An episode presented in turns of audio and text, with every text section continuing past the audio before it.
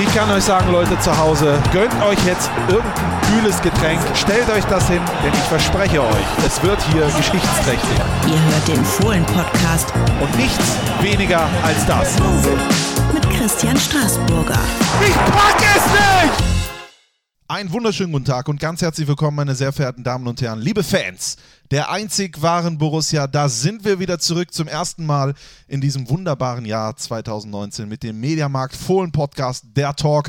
Wir haben einmal durchgeschnauft, aber auch eigentlich nur gewartet auf diesen einen Gast, der heute mir gegenüber äh, sitzt. Er trug 158 Mal das Borussia-Trikot, hat 62 Tore gemacht, ist mit uns 2001 aufgestiegen, hat das letzte Tor auf dem Bökelberg geschossen, wurde sogar auch mal deutscher Meister 1993 mit Werder Bremen und hat auch ansonsten ganz, ganz viel erlebt. Ich äh, freue mich, bin sehr stolz, dass du da bist. Herzlich willkommen, Ari van Lent. Ja, hallo, Dankeschön. Wenn, hört sich schon gut an, oder hat man schon was erreicht im Leben?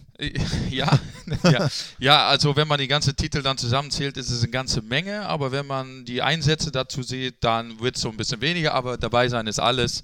Günther Hermann ist mal Weltmeister geworden ohne Einsätze und darf sich trotzdem Weltmeister nennen. So ist das ähnlich bei mir gewesen. Ich hatte zwar ein paar Kurzeinsätze da in Werder Bremen, aber schon das Gro- Große und Ganze mal dabei zu sein, zu erleben, wie sowas dann auch mal funktionieren kann, das ist äh, schön. Äh, Europapokal der Pokalsieger, warst du da auf der Bank? Ja, tatsächlich war Ja. ich auf der Bank, gut ausgedrückt. Ja, ja das war 92, glaube ich, gegen AS Monaco. Arsene Wenger war da Trainer. Ja, das Spiel natürlich nicht. Wenn es dann ums Endspiel äh, geht, äh, da war ich, da kommen, drängen sich die Älteren meistens Okay, davor, weißt ja, du, die kommen dann mit auf der Bank. Aber in dieser Runde war ich mit auf der Bank und wie gesagt, ist auch ein Erlebnis, Ja. äh, wenn man dann jünger ist, ist dann alles, äh, nimmt man das alles ganz, ganz gerne mit. Wir werden das alles mal so ein bisschen äh, hinterleuchten, wo du so überall gewesen bist, wie du zu dem geworden bist, was du jetzt bist. Ein auf jeden Fall äußerst attra attraktiver Mensch. Ich habe mit äh, Frauen gesprochen, die mir gesagt haben, die haben Fotos gesehen von damals und von heute. Du bist wie Rotwein. Du wirst je älter, desto besser. Würdest du das unterschreiben?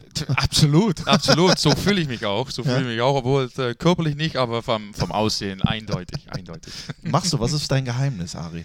Dein Beauty-Geheimnis? Äh, Nein, gibt's nicht. Einfach äh, gewisse Dinge lassen, dann hilft das schon für die Gesundheit. Aber trotzdem alles, was Spaß macht, machst du schon.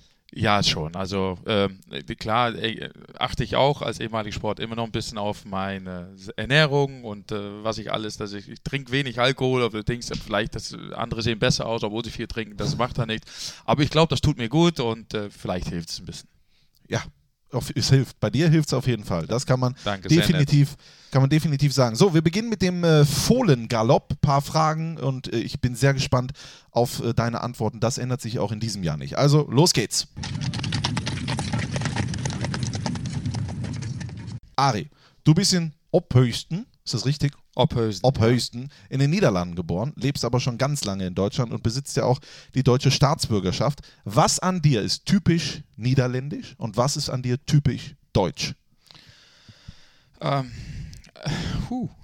Das ist, ja, das ist unheimlich schwierig. Das ist sehr schwer. Also ich, äh, wir haben, wir haben lange Zeit. Ja? Wir haben lange Zeit und Äh, heute also, wird es schwierig, ja? Ich, ich habe ähm, von anderen immer mitbekommen, dass meine Art, holländische Art, immer ähm, was diese Lockerheit, dass das eigentlich gut ankommt. Jetzt habe ich immer überlegt, war ich nicht immer so, und jetzt als Deutscher auch nicht. Vielleicht hilft es mir, vielleicht bekommt man aus, aus Holland, wenn man gebürtiger Holländer ist, dieses äh, Unbekümmertheit ein bisschen mit, weil man äh, groß wird mit vielen Nationen, viel, vielleicht ein bisschen weniger Stress, vielleicht äh, nicht alles so ja, ernst zwischen Anführungsstrichen zu nehmen, wie es, äh, wie es einfach mal, wie man das selbst manchmal macht. Vielleicht ist das typisch ein bisschen holländisch an mir, weil ich das heute auch noch habe. Man kann nicht immer, ja, man vergeudet mit vielen Dingen unnötig Energie. Was typische Deutsch ist, Definitiv Pünktlichkeit, oder? ja, das, das Du bist- kommt mit heute hin. Ey, du das, bist um 13 Uhr hier gewesen, Das ja? stimmt, aber da war ich in Holland auch. Das ist ja, aber ich, also ich, äh, ähm, ich, ich habe mich dann, was ist, ja, ich denke Deutsch, ich, ich träume Deutsch, ich träume Deutsch, ich lese Deutsch, ich, ich, das ist Wahnsinn, ich höre deutsche Musik. Also das ist schon mittlerweile richtig Deutsch an mir. Ja. Weil alles andere, was auf Holländisch ist, dann drehe ich dann eher weg, sage ich mal so. Aber so, ja, sonst wüsste ich nicht, ob es eine Charaktereigenschaft ist, die mir jetzt da so, nur weil ich Deutsche geworden bin. Jetzt fragen dich, ich habe viele Interviews zur Vorbereitung von dir gelesen und es kommt immer die klassische Frage, wenn Deutschland gegen Holland spielt im EM-Finale, für, welchen, äh, für welches Land würdest du die Daumen drücken? Und jedes Mal habe ich gelogen. ich gehe im Keller Ja. und drücke die Mannschaft zusammen, die Daumen, damit ich wieder hochkomme und Ja. sage, siehst du? Und du hast beide Trikots, ne? Du hast beide Ich habe beide Trikots, ja. tatsächlich. Also man darf sein, äh, wo man geboren ist, muss man nicht verleugnen, sag ich mal. Und wenn Deutschland gegen Holland spielt, wo zwei Nationen wirklich eine gewisse Klasse ist, ja, es bleibt nicht aus, dass man trotzdem für beide Nationen tatsächlich äh, auch gewisse äh, Emotionen hat und auch, sage ich mal, wenn eine deutsche Nationalmannschaft gewinnt, ähm, freue ich mich genauso. Du bist ja, äh, du hast die deutsche Staatsbürgerschaft angenommen damals wegen äh, Ausländerbegrenzung, deswegen hast du das gemacht. Warst beim VfB, VfB Oldenburg schon? Nein, Werder Nee, das Bremen. war bei Werder Bremen. ja. Ähm, als du dann richtig auch gescored hast, das frage ich jetzt, weil es mir gerade einfällt, kam da auch mal irgendwie die Nationalmannschaft? War das mal ein Thema? Ähm, äh, nein, äh, nur ähm, nachdem es eigentlich hier ähm, sehr gut gelaufen ist, gab man die Diskus Diskus Diskussion, dass dann Oliver Bierhoff verletzt ist und ich Deutsche war, dass man da, äh, man die, ja, das Thema Nationalmannschaft kam auf, aber eher durch die Medien. Okay. ist, kurioserweise war es dann, dass ich mich ausgerechnet verletzt habe in dieser Zeit, wo das die Geschichte kam und ich dann zur Nationalmannschaft war, zu Dr. Müller-Wohlfahrt, der war gerade da in Schalke und das Lustige war, ich war da, aber nur zur Behandlung Ja. und äh, dann gab dann gab's tatsächlich diese Artikel äh, noch von Ari Verlent wurde nachnominiert, aber das hatte überhaupt äh, nichts damit zu tun. Also Thema damals Rudi Völle war National Nationalmannschaft Deutsche, nein. Aber hätte du schon gemacht, oder? Ja, warum denn nicht? Ja. Warum nicht? Man Ja. ist ja Deutsche geworden und äh, so eine Möglichkeit äh, bekommt man vielleicht doch selten. Nochmal um dieses deutsche Thema. Jetzt ist übrigens, wir zeichnen gerade an Aschermittwoch auf. Da ist ja alles vorbei, die Karnevalzeit. Bist du eigentlich auch Jeck? Überhaupt nicht. Überhaupt nicht? Überhaupt nicht. Da, wo ich geboren bin oder vielleicht dann äh, meine zweite Jugend in Bremen, wo ich groß geworden bin, noch zusätzlich, sag ich mal, gab das nicht und ich, ich kenne es nicht. Ich freue mich für die Leute, die das machen. Manchmal Dinge verstehe ich überhaupt nicht, aber jeder soll das machen, was ihm Spaß macht. Ich, trotzdem ist es eine nette Zeit. Ja. Also ich merke, dass die Kinder haben fünf Tage frei, dann ist das immer gut. Stimmt, das ist immer gut. Äh, von welchem Prominenten hast du in deiner Kindheit geschwärmt? Äh, ja, also Fußball war es eher immer Musik, äh, sag ich mal so, und das äh, war es eigentlich alle Richtungen, so wie ich es eigentlich heute habe. Ich höre alle Sorten Musik. So vom Fußball her war es eindeutig immer Marco van Basten. Immer. Ganz ehrlich, da bin ich mit groß geworden. Ich war immer Ajax-Fan. Ähm, als kleiner Junge, obwohl er ja so viel älter ist er nicht, aber das war schon einfach so, wenn's Äh, dann, deswegen weiß ich auch, warum du so gute Laune hast, ne? Gestern Ajax, Real Madrid. Ja, ich habe es äh, nicht gesehen, weil mittlerweile braucht man schon äh, drei, weiß ich, drei Receiver oder weiß ich was, Ja. damit man alle spielen sehen kann. Ich habe es äh, jetzt nur die Highlights gesehen, aber für, für, nicht, für Ajax ist das natürlich schon ein gutes Ergebnis. Auf, für den niederländischen Fußball ganz sicher. Was kannst du überhaupt nicht gut? Ähm, Lüge fällt mir ein bisschen schwierig. ja, ähm, was kann ich überhaupt nicht gut? Ja, das ist. Ja, jetzt wird es natürlich still, weil ich so lange überlege. Macht ja nichts, macht ja nichts. Von, von, also sicherlich, ich kann sicherlich nicht alles. Ähm, aber ich, wie gesagt, ich lerne auch mit dazu. Ich habe die Schule, wie gesagt, die Schule immer rechtzeitig abgebrochen, weil ich Platz machen für andere. Die waren besser im Nachrücken, aber Aber wenn du ist- sagst, du kannst nicht gut lügen, wie ist das denn dann für dich im Fußballgeschäft? Schwierig, oder manchmal? Ja, aber manche Dinge weiß man, wo man sich zurechtfinden muss und Okay. man, muss, man braucht im Fußball nicht zu lügen. Nein. Nein, man behält vielleicht einige Dinge vor sich, man muss es nicht erwähnen, aber man muss den, vielleicht den anderen nicht anlügen. Oder zumindest die Wahrheit ein bisschen verdrehen. Ja, So. unbewusst. Unbewusst. Natürlich, natürlich, absolut. Man hat gehört. Jetzt kommt eine Frage. Hättest du lieber immer volles Haus im Grenzlandstadion oder volles Haar? Nein, nein, nein, volles Haus im Grenzlandstadion. Ich kenne mich nur so, wie ich jetzt auf dem Kopf bin und das, äh, wie gesagt, ich habe das Intro von dir, hat mich jetzt total äh, ich überzeugt. fertig gemacht. Ja, Ja, und deswegen volles Haus im äh, Grenzlandstadion. Okay. Mit welchem Menschen würdest du gerne mal einen Tag tauschen und warum? Ja, warum? Weil mit wem? Mit wem? Ich äh, weiß es gar nicht. Also ich habe da eigentlich grundsätzlich gar nicht drüber nachgedacht, wie, wie was. Ich muss, guck mal, ich rede so zögerlich, weil ich am überlegen bin. ja, aber du Deswegen- musst, äh, das ist Äh, eine Aufzeichnung, das schneide ich dann raus, wenn es manchmal zu lange ja, dauert ja, oder sowas. ich. Habe ich viel zu tun? Nein. Nein, es ist äh, vielleicht mal, mal, ob, ob, es ein, ob es Schauspieler ist oder ob jemand jetzt ein Präsident oder sowas dann vielleicht mal, mal erfahren wollen, wie es dann vielleicht so ist, wie er arbeitet oder was mal zusammenkommt. Aber grundsätzlich, der möchte ich mal sein oder mal das. Dann weniger, machen wir keine, keine Gedanken Du drüber. bist schon zufrieden mit dem, wer du bist und was du bist. Total, Ja. ja. Das ist auch, das ist auch sehr schön. Auch was, ja. Gibt es auch nicht viele. Borussia Mönchengladbach ist für mich Ja, sogar Leidenschaft hat äh, mir einen Sprung ermöglicht als Fußballer hier doch mal noch einen Weg zu finden, die ich vielleicht gedacht habe, dass es nicht mehr stattfinden würden auch.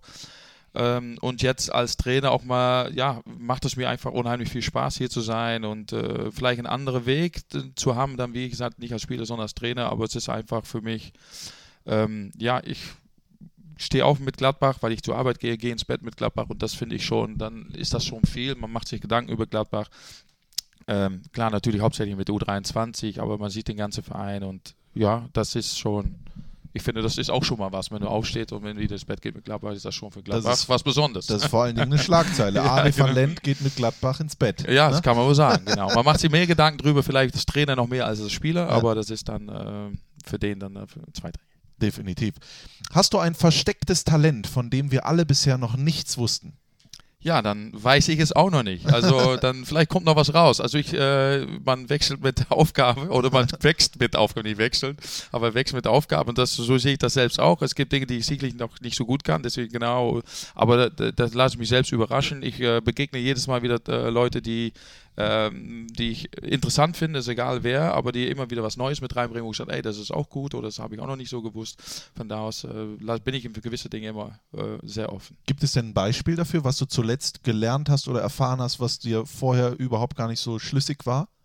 Ähm, schon alleine, dass man äh, de, ja, dieses Wechseln, ich glaube, was jeder so ein bisschen erfährt, in, in, ob Schule ist, ob eine andere Arbeit ist oder hier im Fußball, auch der Wechsel von auch der, das Denken der Jugend, das hat sich ein bisschen verändert gehabt, jetzt über die letzte gefühlte 5, 6, 7 bis 10 Jahre und das auch zu verstehen. Und äh, ich finde, ich habe äh, mit meinen jungen Spielern sehr viele Gespräche und es ist trotzdem interessant, äh, was die zurzeit so denken und wie, wie man es vielleicht früher hatte. Und das finde ich schon ein Lernprozess, weil man dann auch, äh, ich den auch verstehen kann und nicht dann früher war alles besser, obwohl wenn man ein paar Mal mit dem Kopf schütteln muss.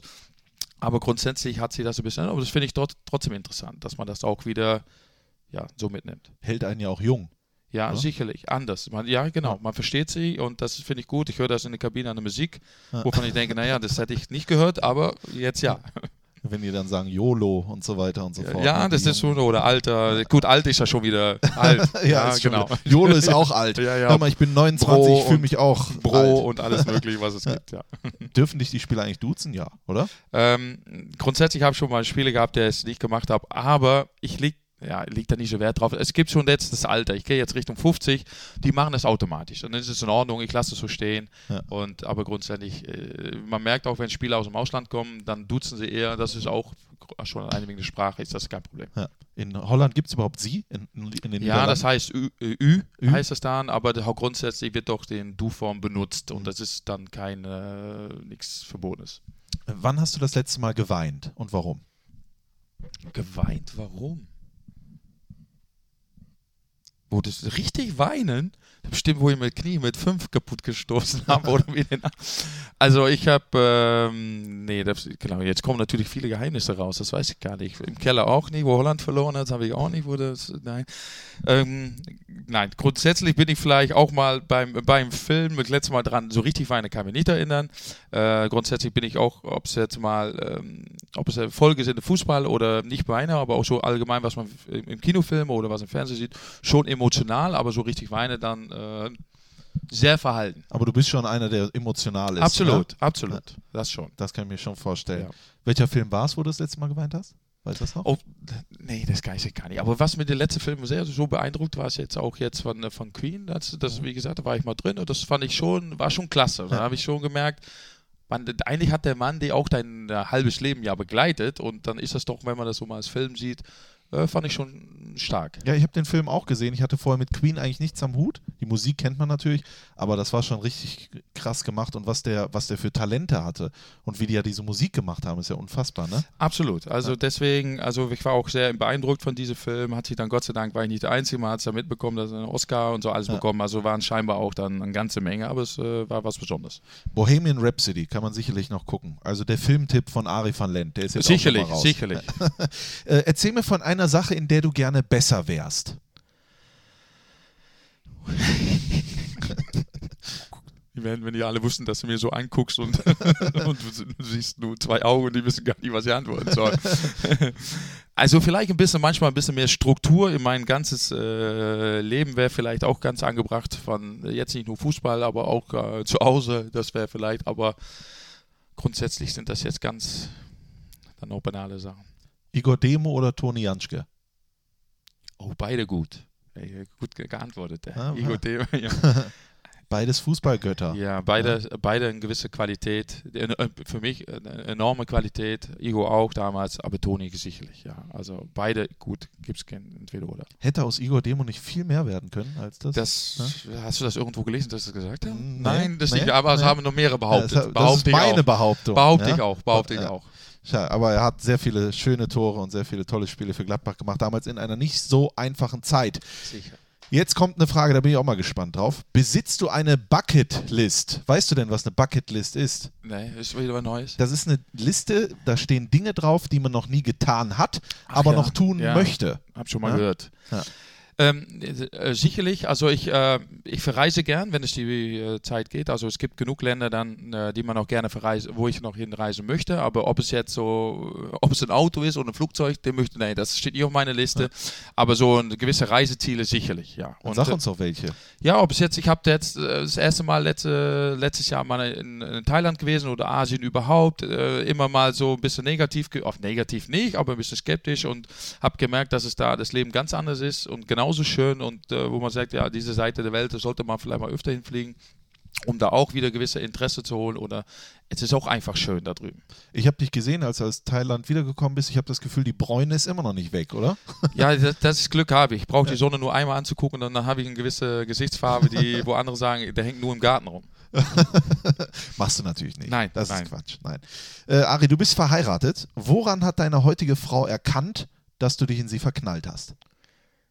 Ja, ich denke auch, dass äh, schon dann bestimmt alleine, wie ich sie angeguckt habe, alleine. Vielleicht war ich zu aufdringlich. Äh, meine Frau ist äh, schon sehr äh, konversativ und ich musste natürlich alles dafür tun, dass ich es auf meine Seite kriege, aber ich glaube, ähm, sie hat das schon gemerkt. Ja, ich heißt war verliebt. Ich Ja. war verliebt. Vielleicht ist man dann in dem Moment, äh, das fällt bestimmt eine Frau auf. Klar, aber das reicht ja oftmals nicht, ne? Wenn man, wenn einer verliebt ist, sondern man muss Nein, ja auch ein bisschen. es- aber ich habe schon gemerkt, dass sie es ja auch war. Ja? Ja, es ist, ich meine, man ist ja so selbstbewusst als Mann, dass man jeder, der mal anguckt, glaubt, man, die steht auf einer Seite. Das hatte ich dann auch. Ähm, ich wusste sie, dass man, dass sie mich gut findet. Dementsprechend war es auf äh, Beidseitigkeit und dann findet man sich schon seinen Weg. Und naja, immerhin, wie gesagt, nächstes Jahr 25, 25 Jahre verheiratet. Das ist dann auch schon mal eine Zeit. Das ist war, hättest du das gedacht? 25 Jahre damals? Damals nicht. Heute bin ich es froh, muss ich sagen. Es ist immer noch die gleiche Frau und äh, ja, freue mich drüber. Und das macht mich auch ein bisschen stolz, weil, wie gesagt, wir verstehen uns immer äh, sehr gut. Was hat sie denn, was dir fehlt? Was sie dann ausgleicht, äh, dadurch, dass sie da ist. Sie ist ähm, von, ja, von Mutterseite Spanierin. Sie hat ein gewisses Temperament, was, ähm, was gut tut, was die Ehe gut tut, wo sie sich äh, Durchsetzungsvermögen, ja, was man natürlich dann äh, äh, kein Ja sage, Ja, Namen sage, tut sie sicherlich nicht. Also es gibt immer Diskussionsstoff, sicherlich. Aber wie gesagt, du hast schon recht, wir ergänzen uns deswegen auch ganz gut. Und ähm, es gibt noch immer natürlich viele Kleinigkeiten, die dann eigentlich ins tägliche Leben uns dann doch äh, zusammenhält. Gibt es denn irgendwas, was sie immer zu dir sagt, Herrgott, Ari, jetzt mach das? Was sagt sie eigentlich zu dir? Ari oder was sagt sie? Ja, Ari, genau, Ari? genau, genau. Kein, kein Nein. Kosename oder Nee, willst du weil nicht die, verraten? die, die, nee, die meisten Kunden, nein, nein, nein, äh, ähm, Hasi sowas gar nicht, Ja. stehe ich auch nicht drauf, weiß ich auch. ähm, bestimmt auch, weil mein Nach auf meinem Vornamen schon auf I endet, endet ist das schon vielleicht, weiß Ja. ich, Hasi, weiß ich, Schatzi, bei mir Nachname auf Vorname Ari, dann Ari. ist das schon alles erledigt. Aber äh, worauf ich hinaus wollte, ist, sagt sie nicht, Ari, jetzt mach doch mal dies. Woran verzweifelt sie an dir, was du einfach nicht hinbekommst? dass ich etwas sage äh, und den vielleicht sage, mache ich morgen. Und dann fragt sie nochmal morgen, morgen und irgendwann kommt die Frage, ja, du hast doch morgen gesagt. Ja, ich, dann sage ich, ja, das sage ich doch übermorgen. Und solche Dinge vielleicht noch ein bisschen da, ja, Frauen wollen es vielleicht direkt haben. Aber das ist auch etwas harmloses. Aber sie, denke, sie weiß das und Ja? das ist schon in Ordnung. Sie muss jetzt damit leben. Ne? Ja, aber andersrum auch. Andersrum weißt du, tu, tut man dann auch. Es geht mehr Positives als Negatives. Das. Sonst wärt ihr nicht 25 Jahre verheiratet. Tja. Das äh, ist eine Zahl, mein lieber Scholli. Glückwunsch schon mal dazu. ja, Und auf die nächsten 25. ja, das hoffe ich, ja. Ari, du hast das letzte Tor am Bökelberg geschossen, das wurde hinlänglich schon besprochen. Ähm, hättest du lieber gerne das erste Tor im Borussia Park erzielt? Nein, nein, nein. Das war ähm, das Jahr, wo ich dann auch mich hier verabschiedet habe. Ich bin nach nochmal anderthalb Jahre nach Frankfurt gewechselt. Ähm, nein, also ein besseres Ende gab es nicht. Ich hatte ich hatte da auch nicht mit gerechnet, weil es, es ich sag's mal so, ähm, es war klar, dass ich wechseln würde nach Frankfurt und äh, der Holger Fach, der war in dem Moment Trainer, der hatte mich dann während des Spiels, vom Spiel gesagt, du bekommst deinen Abschied, da hast du dir verdient, ich wechsle dich aus, aber das hat es dann so während des Spiels so ergeben, dass er mich gesagt hat, nein, geht nicht, geht nicht Zeichen geben, weil dann hat sich, ist Uhr reingekommen. Ja. Uwe Kamps ist reingegangen, was natürlich auch Nachhinein alles so passte. Das war einfach ein sensationeller Wechsel. Nochmal das letzte, auch von Uwe das letzte Mal. Ähm, dass ich da noch die Möglichkeit bekomme, nochmal das letzte Tor zu schießen, das, das war, denke ich mal, einfach. Äh, ja, es musste so sein. Es war dann nochmal ein Dankeschön, habe dann auch versucht, danach alles zu verhindern von meinen Mitspielern, damit sie bloß nicht mehr treffen. Weil ich glaube, na gut, wenn man sich dann so verabschieden kann, ist es dann auch gut. Das ist dann, ich habe mir gar nicht bewusst, dass das dann das letzte Tor am Bökeberg ist. Das kam dann Später. Ja, erst später mit die ganze Woche ein neues Stadion, alles. Dann, jetzt ist es eher ein total, ja mittlerweile überall erwähnt. Wir werden auch gleich noch ausführlicher darüber sprechen. Das musste einfach, wenn, du, wenn wir hier sind, weil äh, das war natürlich ein unfassbarer äh, Moment. Welche Erfahrung in deinem Leben, wenn du zurückdenkst, hat dich am stärksten geprägt oder sogar verändert? Ähm, überhaupt, äh, ja, das ist es gibt natürlich mehrere Sachen. Es gibt immer, ja, die ganze, das Fußballleben an sich, dass ich in viele, auf viele, ähm, ja, von Holland nach Deutschland war das schon ein Riesensprung, ja, dieses ganze ähm, sprachlich oder denklich umzusetzen, dieses neue Leben, das hat mich schon mitgeholfen. Dann auch die ganze Geschichten, dass man durch Vereinswechsel, jetzt beziehe ich das zwar auf Fußball, aber es hat ja eigentlich, es war ja nun mal grundsätzlich, meine, grundsätzlich mein Leben. Und dann, was da alles durch neue Städte zu bereisen, immer wieder neue Leute zu kennen, ähm, gleich kommt die Geburt der Kinder äh, da, da, dazu natürlich, dass auch immer was Emotionales ist. Das hat mich grundsätzlich zu das gemacht, auch was ich jetzt bin. Also ich habe jetzt, äh, ähm, ja, vielleicht, ich habe nach Hause zu meinen Geschwistern, meine Eltern immer noch einen guten Kontakt, aber es war, das ist auch vielleicht was Besonderes, aber es hat sich immer, mein Leben durfte ich immer, ja, es gab keine richtige große Ups und Downs, was das angeht. Aber was würdest du denn als deine größte Niederlage bezeichnen in deinem Leben? Gibt es sowas? Nein, auch nicht. Genauso wenig. Vielleicht, dass man vielleicht mal was, das weiß ich noch jetzt noch nicht mal, was man gesagt hat, was man vielleicht hätte nicht sagen sollen. Aber sonst auch das nicht. Mhm. Auch das nicht. Alles so, so, Kleinigkeiten, wo du sagst, das ist jetzt keine, wo ich tagelang vom Wach gelegen habe jetzt. Okay. Die Zuhörer zu Hause wollen mit Sicherheit auch mal lachen, deswegen Ari, erzähl denen doch jetzt mal deinen Lieblingswitz. Ja, ja. Wenn du, wenn ich. Danach entscheiden wir, ob der also, drin bleibt. Nein, nein, nein, nein. Ich, hab, ich, ich kann überhaupt keine Witze erzählen. Überhaupt nicht. Und wenn dann sind, sind so ein paar Schmutzige dabei, wo die, die mir so für 20 Jahre, ich kann keine Witze erzählen. Will es auch jetzt hier nicht machen. Ja. Höre mir unheimlich gerne Witze an und ich kann mich kaputt lachen. Okay. Über trockene Witze oder weiß ich was halb versaute Witze oder dann doch nicht, das tue ich schon. Ob ich jetzt Markus Krebs höre, den Komiker, das ja. kann, ich, kann ich mich totlachen. Ja. Könnte es aber selbst nicht wiedergeben. Ja, also. Ja, bei Markus Krebs ist es auch so, man will sich die merken, jemandem erzählen, aber man vergisst es sofort wieder, ne? Ja, und ich, wie gesagt, ich lache unheimlich gerne, aber Witze selbst erzählen, eine Katastrophe. Äh, kannst du dich daran erinnern, wann du das letzte Mal vor etwas richtig Angst hattest oder ist das ein Gefühl, was du nicht kennst?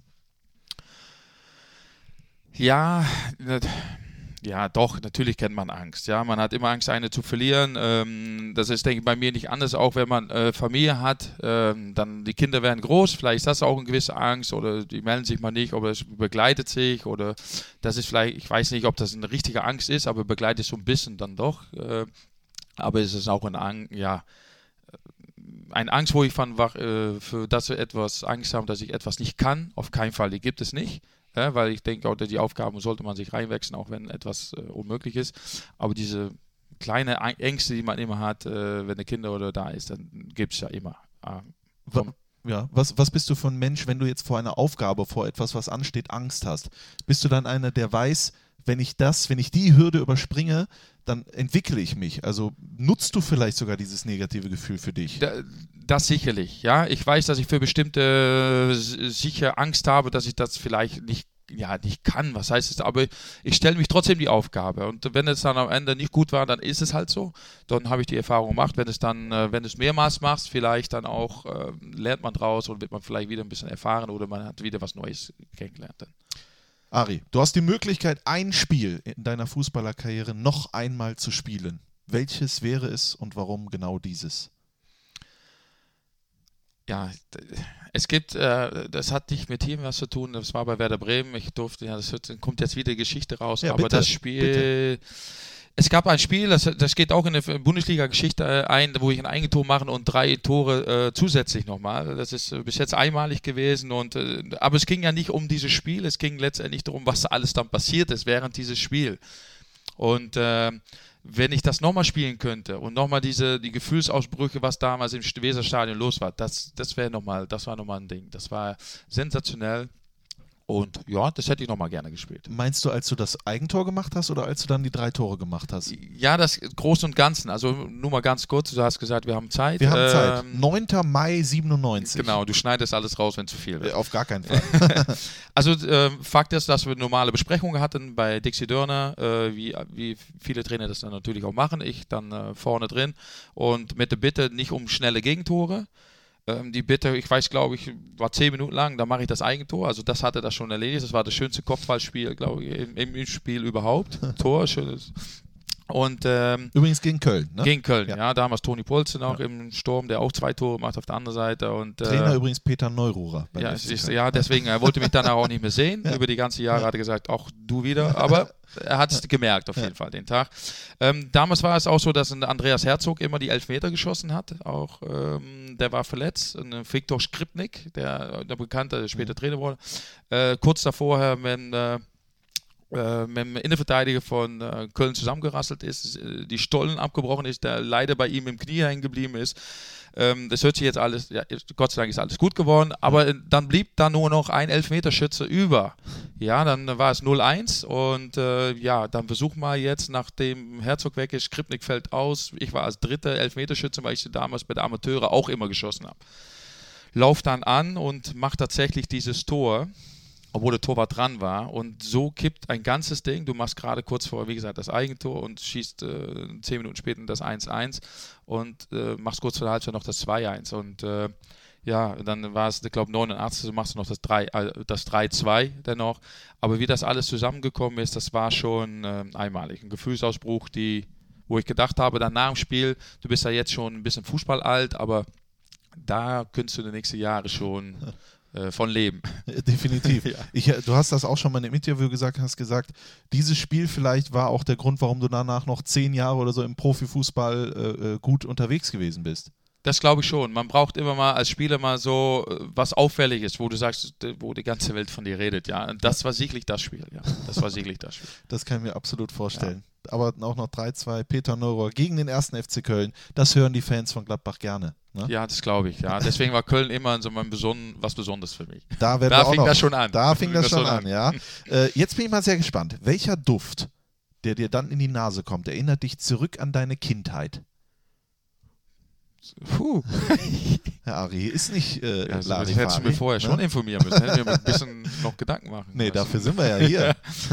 Welche Duft? Ich liebe den Duft von gemähte Rasen. ja, Das ist doch was. das ist was. Das ist erinnert dich an deine Kindheit. Was glaubst du, wenn ich im Sommer draußen bin, wie oft ich den Rasen mähe? ich habe keinen Roboter, ich mache den selbst. Das machst du selber? Das lässt du dir nicht nehmen. Nee, das lasse ich mir nicht nehmen. Genau. Holst du dir auch Tipps hier von George und Nein, so weiter? bloß nicht, bloß Nee? nicht, bloß Warum? nicht. okay. Äh, was ist dein, wenn es das überhaupt gibt, was ist dein größtes Laster? Was ist mein größtes Laster? Fällt mir so spontan.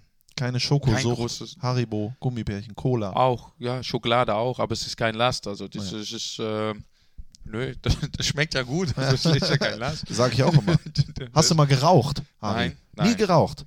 Ja, was anderes, aber das ist auch Jugend. Was Das anderes. hat jeder schon mal. Ja gut, du bist ja auch aus Holland. Ja, ne? genau, das, muss man, so ja. da wird man mit groß. Man eine, wir kriegen hier eine Schultüte und in Holland kriegt man eine Tüte. ja, ne, genau. Einschulung. Aber wenn man sonst nie raucht, dann fällt es schon eine schwer, das kann man schon ahnen. Das kann ich mir vorstellen. Aber man muss sollte einige Dinge immer mal probieren, aber sonst eigentlich grundsätzlich nein. Nein, nein, auf Rauchen keinen Fall. Äh, hin und wieder, glaube ich, habe ich aber das Gefühl, wenn ich so in die momentane Welt blicke, mal eine Tüte würde dem einen oder anderen nicht äh, Sicherlich gut tun. sicherlich gut tun. aber wenn du jetzt mal auf die Welt blickst, auch vielleicht mal weg vom Fußball, was äh, bereitet dir am meisten Sorge? Ja, also ich denke, das sind die üblichen Themen, die man so jetzt äh, dann auch mitbekommt, ob es jetzt äh, ja die ganze Weltpolitik ist. Man hat immer ein bisschen Angst, dass ein großen Krieg da ausbrechen würde, welche große Nationen denn auch immer, weil man ge gefühlt, denke ich mal, als kleine Nation wenig Chancen hat. Äh, sicherlich auch, was die Umwelt angeht, äh, weil man da viel von mitbekommt durch die Medien, ja, und ähm, da wir vielleicht schon mit beschäftigt sind, vielleicht, vielleicht zu spät, ich weiß es nicht. Ähm, aber das macht mir durch das Nachsehen der Nachrichten natürlich schon immer ein bisschen Sorgen, weil man möchte das natürlich nicht, dass es passiert. Logisch. Es sind leider immer negative Ja. Sachen, aber das ist, ist, ist, bleibt ja nicht aus. Hast du, gibt es manchmal, dass du mit deiner Frau redest und dir Sorgen machst um die Zukunft deiner Kinder zum Beispiel? Wie soll das in 20 Jahren sein für deine Kinder irgendwie? Oder ist das noch kein Thema? Nein, sind, nein, also kurzfristig. Also ich wir, sicherlich reden wir darüber, ja, weil es ja, mm, gut, das eine ist erst 19, macht jetzt ein Praktikum, aber vorher ist natürlich schon, wie geht es weiter, wenn man selbst, wenn sie selbst noch keine Idee hat, was sie macht, ähm, wie, so wie mit der Jüngere, wenn nicht alles optimal ist in der Schule oder sie, ähm, oder mittelmäßig, sag ich mal so, dann wo geht das denn hin? Was will sie überhaupt? Aber ich denke auch, wie gesagt, die, die, die Zeit, die Zeit hilft dann ein bisschen äh, und manchmal ist es ein Jahr später dann vielleicht schon wieder alles anders oder denken alle anders. Aber man diskutiert natürlich schon drüber. Was mich, äh, das wusste ich nicht, eine deiner Töchter spielt hervorragend Tennis. Hier auch beim GHTC. Genau. Ähm, zusammen in einer Mannschaft oder beziehungsweise andere äh, Jahrgang mit der Tochter von Marc von Bommel. Richtig, genau. Ja. Wie, genau. wie, erstens, wie kommt deine Tochter zum Tennis? Und zweitens, wie kommt die Tochter von Marc von Bommel hier nach Mönchengladbach? Ja, also bestimmt, weil es äh, gut ist, Ja, erstmal in Gladbach, das was Tennis auf angeht. Ja, ja. Man sieht es ja auch, die Männer und die, auch die Männer auch damit Bundesliga und ja, die Frauen sind dementsprechend auch, äh, ja, finde ich richtig gut. Macht Spaß, immer zuzugucken. Ähm, ja, äh, die erste Frage ist, wie kommt man jetzt zum Tennis? Ja, Genau. einfach, äh, man findet, ich, wenn man aus dem Sport kommt und äh, meine Frau und ich tun das ja, man sucht was für die Kinder, damit sie sich auch bewegen. Sie hat ja mehrere Möglichkeiten gehabt, ob äh, Leichtathletik ist, äh, Fußball war nie das Thema, aber Hauptsache finde ich schon, Sport sollte schon dabei sein. Und dann kam dann irgendwann mal Tennis und das hat ihr am besten gefallen. Und dann hat sie sich für sich einen gewissen Ehrgeiz entwickelt, dass sie dann, äh, ja, das macht sie heute noch unheimlich viel gerne, äh, viel und gerne. Sie macht äh, z- 10 bis 12 Stunden schon die Woche und dann zusätzlich mit, äh, mit Schule ist das schon eine Riesenaufgabe, aber es ist dann so ein bisschen mehr im Leistungstennis umgegangen und das macht einfach Spaß. Und ja, guck mal, wir lassen sie einfach, solange sie da Spaß bei hat und gerne macht, dann soll sie das auch machen. Und das ist Marc von Bummel, ja, er gibt sich die Mühe, hierher zu kommen, weil er weiß, hier wird dann äh, so ein guter Verein und ja, Talente werden immer gebraucht. Hat er dich auch angerufen und gesagt, hör mal, wie ist Mönchengladbach? äh, das nicht, das nicht. Klar, äh, ja, dadurch sehen wir uns, haben wir uns natürlich schon ein paar Mal begegnet, unterhalten, aber ja, für uns ist das ein bisschen Normalität. Ja. Dann auch, ja. Natürlich. Als Holländer kennt man sich. Es gibt ja nicht so, ist ja nicht so groß. Nein, man, nein, ne? auch nee, auch man sucht sich, wenn man im Ausland ist, man sucht sich immer Ja. Ja, das Beste raus. Okay, das war der äh, Fohlengalopp. Da sind wir doch hervorragend durchgeritten. Jetzt kommt der erste Titel auf die Spotify-Playlist. Die gibt es ja bei Spotify, die äh, Mediamarkt Fohlen Podcast, der Talk Playlist. ja, hör mal. Äh, und dein erster Titel ist, über, äh, ist ja äh, der Titel, über den wir gerade geredet haben. Ein bisschen ruhiger, alles wird gut. Kinofilm von Queen, Bohemian Rhapsody. Den packen wir drauf. Ist das von Queen der Titel, der dich am meisten packt? Ja, aber früher schon, ganz ehrlich. Ähm, äh, die fand ich früher als junger Mann schon äh, richtig gut, weil es da, ja, es ist alles drin. Ähm, und äh, ja, jetzt also grundsätzlich durch die, auch mit zu den Filmen natürlich, äh, man hörte über die Jahre, ist mir das nochmal ein bisschen bewusst geworden und jetzt habe ich die letzte Zeit einfach nochmal öfter gehört und deswegen habe ich das äh, jetzt gerade so erwähnt, wo ich sage, hey, ja, eigentlich ist es einfach ein gutes Lied. Das kann ich nur unterschreiben und ihr sicherlich auch. Wenn ihr es noch nicht gehört habt, dann könnt ihr jetzt in die Spotify-Playlist. Wir machen dann jetzt die erste Unterbrechung und danach reden wir darüber, wie Ari van Lent Spieler geworden ist und Legende bei Borussia Mönchengladbach. Bis gleich. Hallo, ich bin Christopher Heimeroth und ihr hört den Fohlen-Podcast. Viel Spaß dabei. Wir sind zurück hier beim Mediamarkt Fohlen Podcast. Der Talk bei mir ist Ari van Lent. Wir haben den äh, Fohlengalopp durchschritten, also durch. Jetzt geht es erstmal nur um Fußball, Ari. Das, das, kenn, das kannst du. Ja? ja, sollte ich, ja. Ja, das, das kriegst du hin. Wir haben ja vorhin schon äh, erfahren, Obhösten. Ist es Obhösten? Was habe ich jetzt? Obhösen. Obhösen. Ja, eine weiche, weiche, Weiche. ein bisschen weich. Ja, Ja, Obhösen. ja da darf man weich sein. Da darf man, okay. Und die haben einen Fußballverein, Sparta 57 Obhösen. Heißen die jetzt Wei Wei Ophösen? Ich habe das mal versucht nachzuschlagen. Äh, nein, gibt es nicht mehr. Also der Verein hat sich äh, mit den anderen Vereinen aus dem Ort zusammengefügt. Zusammen, okay. Genau, und das heißt jetzt DWOW heißt das jetzt. Okay. Hoffentlich, hoffentlich sage ich jetzt nichts Falsches. Äh, Hör mal, wir, wir schlagen spielen auch ein bisschen nach. höher jetzt als Ja. damals. Ja. Ja, oder wir- vielleicht haben die sich gesagt, wir haben alles erreicht. Wir haben Ari van Lent ausgebildet. Damit haben, äh, können wir nicht mehr äh, erreichen. Von 76 bis 89 hast du dort gespielt. Und ich frage meine fußballerischen Gäste immer, wann war das überhaupt so weit? Äh, kannst du dich noch daran erinnern, wo du gesagt hast, Fußball, das ist mein Ding, das will ich machen. Ja, bestimmt, wo ich angefangen bin schon. wie, wie alle anderen. Also da äh, hatte ich auch das. Mit neun Also, Jahren. Nee, mit sechs. Ja, mit sechs. also ich hatte immer, ich hatte immer den Wunsch, also Wunschtraum, ja, denk mal, dass es immer so ein typischer Jungenstraum ist, immer gerne Fußball zu spielen. Ich war damals immer Ajax-Fan. Aus meinem Fußballverein, wo ich da angefangen bin, gab es äh, äh, vier, fünf äh, Jungs, die Profis geworden sind, aus der Umgebung, ob es Neck Nimwegen äh, war oder äh, Verein gibt es nicht mehr, ob es Wageningen war, das war ja auch in der, oder Vitesse, wo die mal dabei waren. Also man wurde dann immer so ein bisschen auch da angepickst und äh, ja, mit der Zeit ab sechs, vielleicht ein bisschen später, wo ich mir alles ein bisschen wusste, wollte ich eigentlich immer, ich wollte gerne immer im Fußball dabei sein. Und wann äh, Stürmer? Viele äh, Torhüter waren ja hier, Verteidiger haben gesagt, wir haben als Stürmer angefangen, dann sind wir nach hinten. Warst du immer schon vorne? Ja, ich war immer schon vorne, ja. Woher kommt denn diese Gier nach dem Tor? Weiß ich nicht. Ja, ja ich weiß nicht. Vielleicht wird man öfter erwähnt in der Zeitung, weiß nicht. Ja, Ich weiß es- nicht. Ich weiß es echt nicht. Ich habe immer Stürmer gespielt, tatsächlich. Aber ich vielleicht, ja, hat sich vielleicht so äh, ergeben dann. So. Vielleicht habe ich hab ein Gefühl gehabt, ich kann ich gar nicht mehr so richtig. Äh, Kann, kannst du dich denn an die Zeit in Ophäusen erinnern, an das Spiel, wo vielleicht dann auch die Scouts gewesen sind, die dich dann nach Werder Bremen geholt haben, wo dein Durchbruch dir gelungen ist? Nee, das ist ein bisschen anders gelaufen. Ich habe äh, mehrmals, ich, ich habe mit dann auch mit 16 in die erste Mannschaft schon gespielt. Ich habe äh, keine B-Jugend gehabt und von der 10a dann schnell, in, aber das ist dann ein bisschen unwichtiger. Nee, es ist alles wichtig. Alles wichtig. Fa- Fakt ist, dass ich immer in dieser Zeit immer so mehr Probetraining äh, schon gemacht habe, ob es bei NEC war oder bei SC Reveen ähm, und immer dann für zu, zu leicht befunden war. Ich war da auch ein schmales Hemd und äh, vielleicht war schnell, das kann sich keiner vorstellen, weil ich über die Jahre ein bisschen langsamer geworden bin. Aber war immer dann vielleicht entweder für die zweite Mannschaft geeignet, dann nie für eine erste und dann, das habe ich dann nie gemacht, bis ich dann irgendwann mit 18 oder mit 17 nach Deutschland stationiert wurde durch die Bundeswehr und dann ist es alles, das ganze Leben ganz anders gelaufen, also wie man es gedacht hätte dann. Du wurdest von der äh, niederländischen Bundeswehr nach Ja. Deutschland stationiert Genau. und hier hast du dann Fußball gespielt oder Ja, mit 18 oder ja, gab es ein äh, internationales Turnier. Ich- Klar, da war ich noch äh, Holländer, Ja. ganz, äh, ja, ganz normal. Damals, ganz, damals, früher, ja. genau, früher war ich Holländer, ich habe gewechselt, so wie es mir passte. Aber deutsche Mannschaft, Engländer, die ganzen Kaserne untereinander und tatsächlich war da ein Scout und der hat mich da gesehen, äh, scheinbar ein gutes Turnier gespielt und dann eine Woche später Probetraining gemacht bei den, äh, oder Probespiel. Und dann durfte ich fünfmal treffen in einem Probespiel gegen kleine Gegner. Ja, und eine Woche später war ich Spieler von Werder Bremen Amateure, damals Ja. zweite Mannschaft. Ja, aber ist ja Wahnsinn.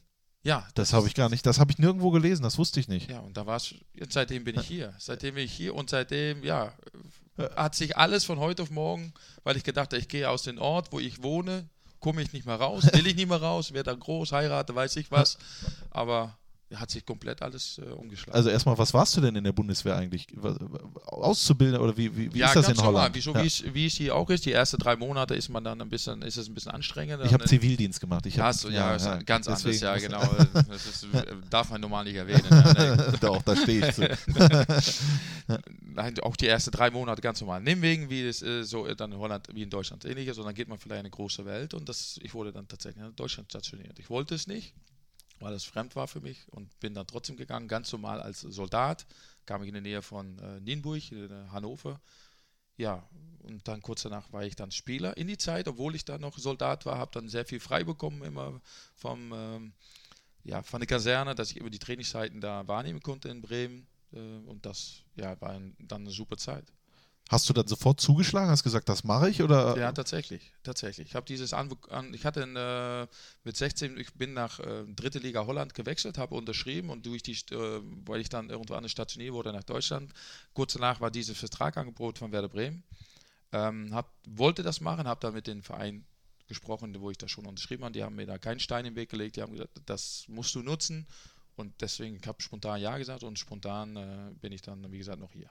Wie war dann deine Anfangszeit da bei Werder Bremen? Eigentlich äh, out of nowhere, äh, nowhere. Also, absolut, absolut. War total fremd. Äh, Sprache, Schuldeutsch, dann auch, wie, wie es dann immer ist, vielleicht heute noch, aber es hat sich anders, ähm, anders angehört dann noch. Ähm, ja, du, du kennst die ganze große Leute, ob es dann damals die, die, da bei Werder Bremen gab, weil bei Werder Bremen lief es ja schon. Ich habe ja oben mittrainiert teilweise schon, ob es da mit Otto Rehage war, ob es jetzt Uli Borowka war, Günther Hermann, die ganze Alten da schon. Mit Marco Bode habe ich bei der Amateure im Sturm gespielt. Das war für mich dann alles unbekannt. Für die Deutsche waren das Namen für mich alles ja. unbekannt. Mit der Zeit habe ich das dann auch gewusst.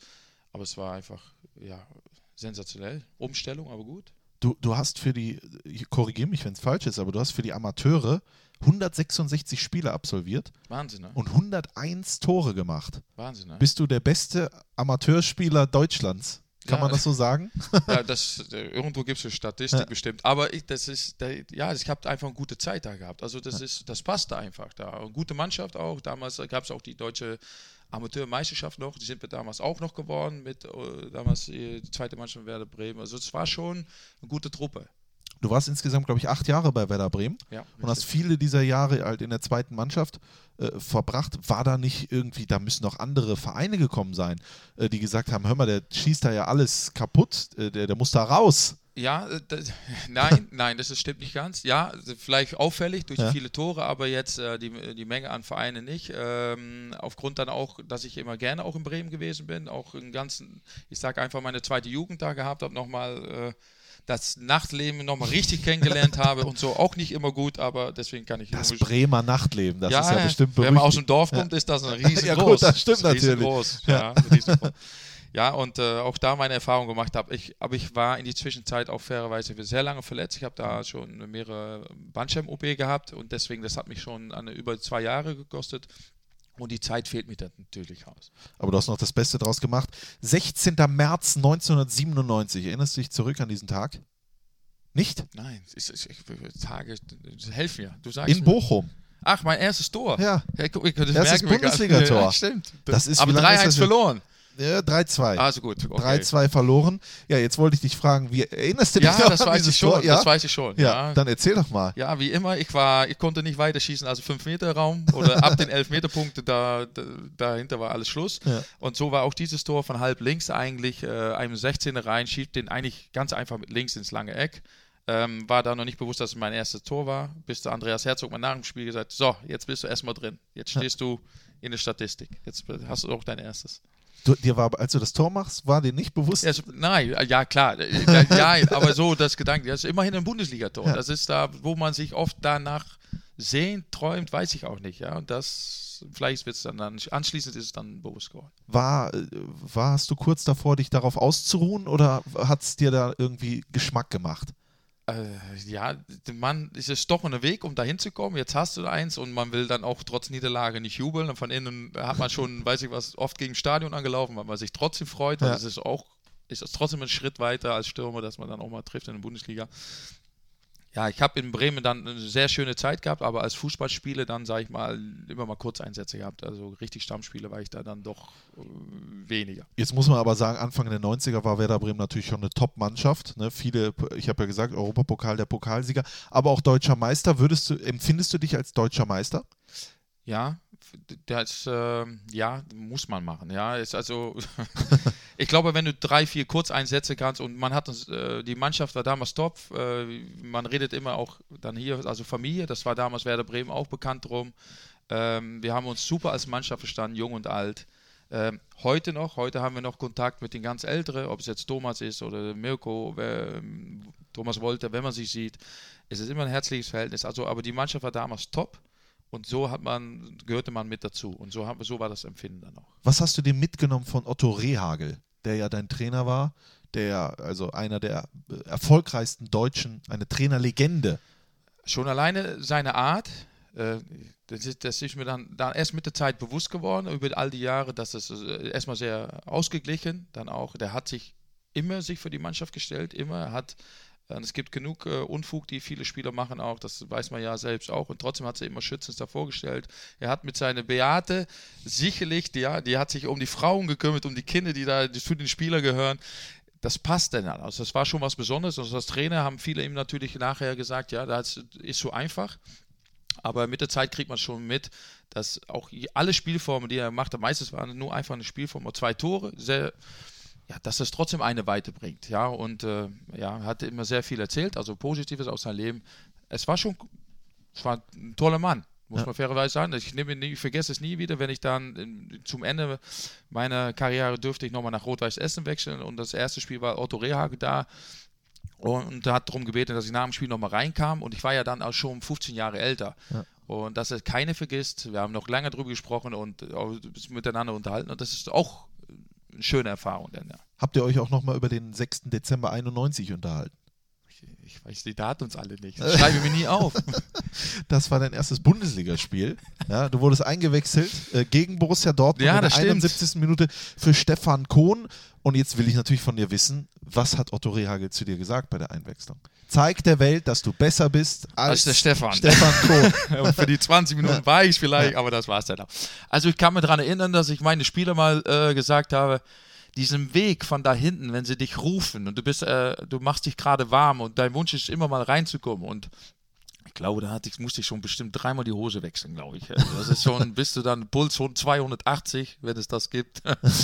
Und das war schon nervig dann, ja. Das gab, aber es war dann ein ordentlicher Einsatz und ja, da kam der ein oder andere mehr dazu. Aber es war gegen Borussia Dortmund, ja. Das war gegen Borussia Dortmund. Ist der Otto Rehagel jemand gewesen, der dich auch mal in den Arm genommen hat? Oder gab es da eine noch größere Distanz als heute aktuell im, Äh, im Fußball? Ja, das schon. Also die, die Trainer waren da mehr, ja, Diktators wollte ich jetzt gerade nicht sagen. Ja, also ob es gefühlt, dass das schon die Mannschaft war, dann kam etwas länger, lange nichts und dann kam der Trainer. Also es war schon eine totale Respektperson, ja, also sehr weit, wei- weiter weg, als das es heute ist, ja, glaube ich. Wünschest du dir manchmal, dass es nochmal ist wie damals oder bist du mit der Entwicklung, die äh, stattgefunden hat, zufrieden? Nein, so wie das stattgefunden, bin ich damit zufrieden, weil ich denke auch, dass die Trainer ein bisschen ähm, auf deren Spieler zugehen müssen. Andersrum ja auch. Ich darf schon ein bisschen ähm, die Umgang miteinander ein bisschen ja, freundlicher sein. Ich glaube, das findet ja auch die letzten Jahre ist das auch statt. Ich glaube, Spieler dürfen ein bisschen mit mehr reden, Trainer dürfen sich ein bisschen mehr einmischen äh, bei den Spielern. Ich glaube, das ist schon in Ordnung. Während deiner Zeit äh, bei Werder Bremen gab es auch äh, eine Laie zum VfB Oldenburg.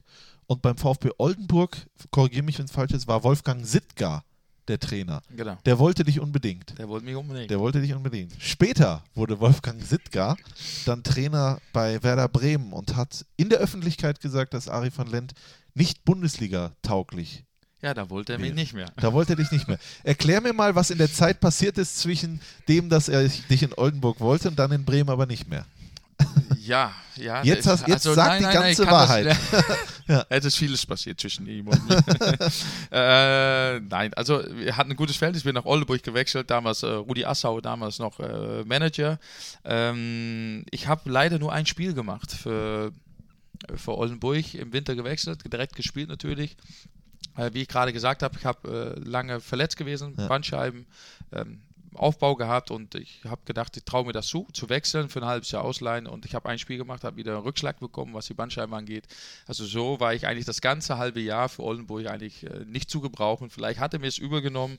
Ähm, klar, es- bestimmt haben sie auch Geld investiert. Ähm, dementsprechend, äh, wo er dann Trainer wurde in Gladbach, äh, auf Gladbach sag ich jetzt, und Bremen, Bremen. hat er mir das vielleicht ein bisschen zurückgezahlt.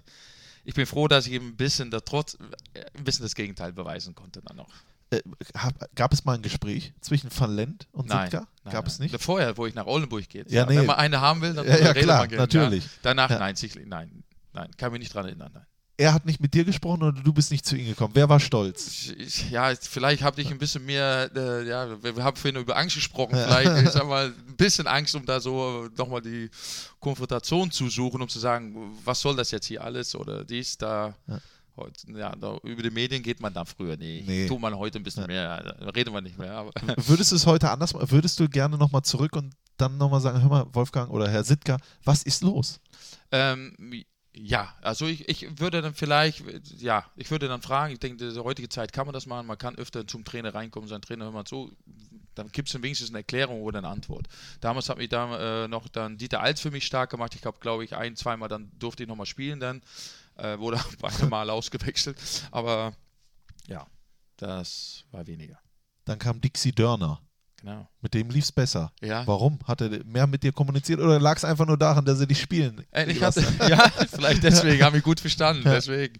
Ja, aber es war schon eine, eine krasse Situation. Also von, vom Trainerwechsel auf einmal spielst du. Was ja, durfte mir sogar phasenweise dann Stammspieler nennen.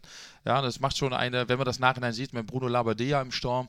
Ja, das ist da auch, war auch, äh, zwar ich mit Bruno, sag ich mal so, nicht Bruno mit mir, weil Bruno war für mich damals auch schon die Zeit, ne? der hat ja viele Tore gemacht.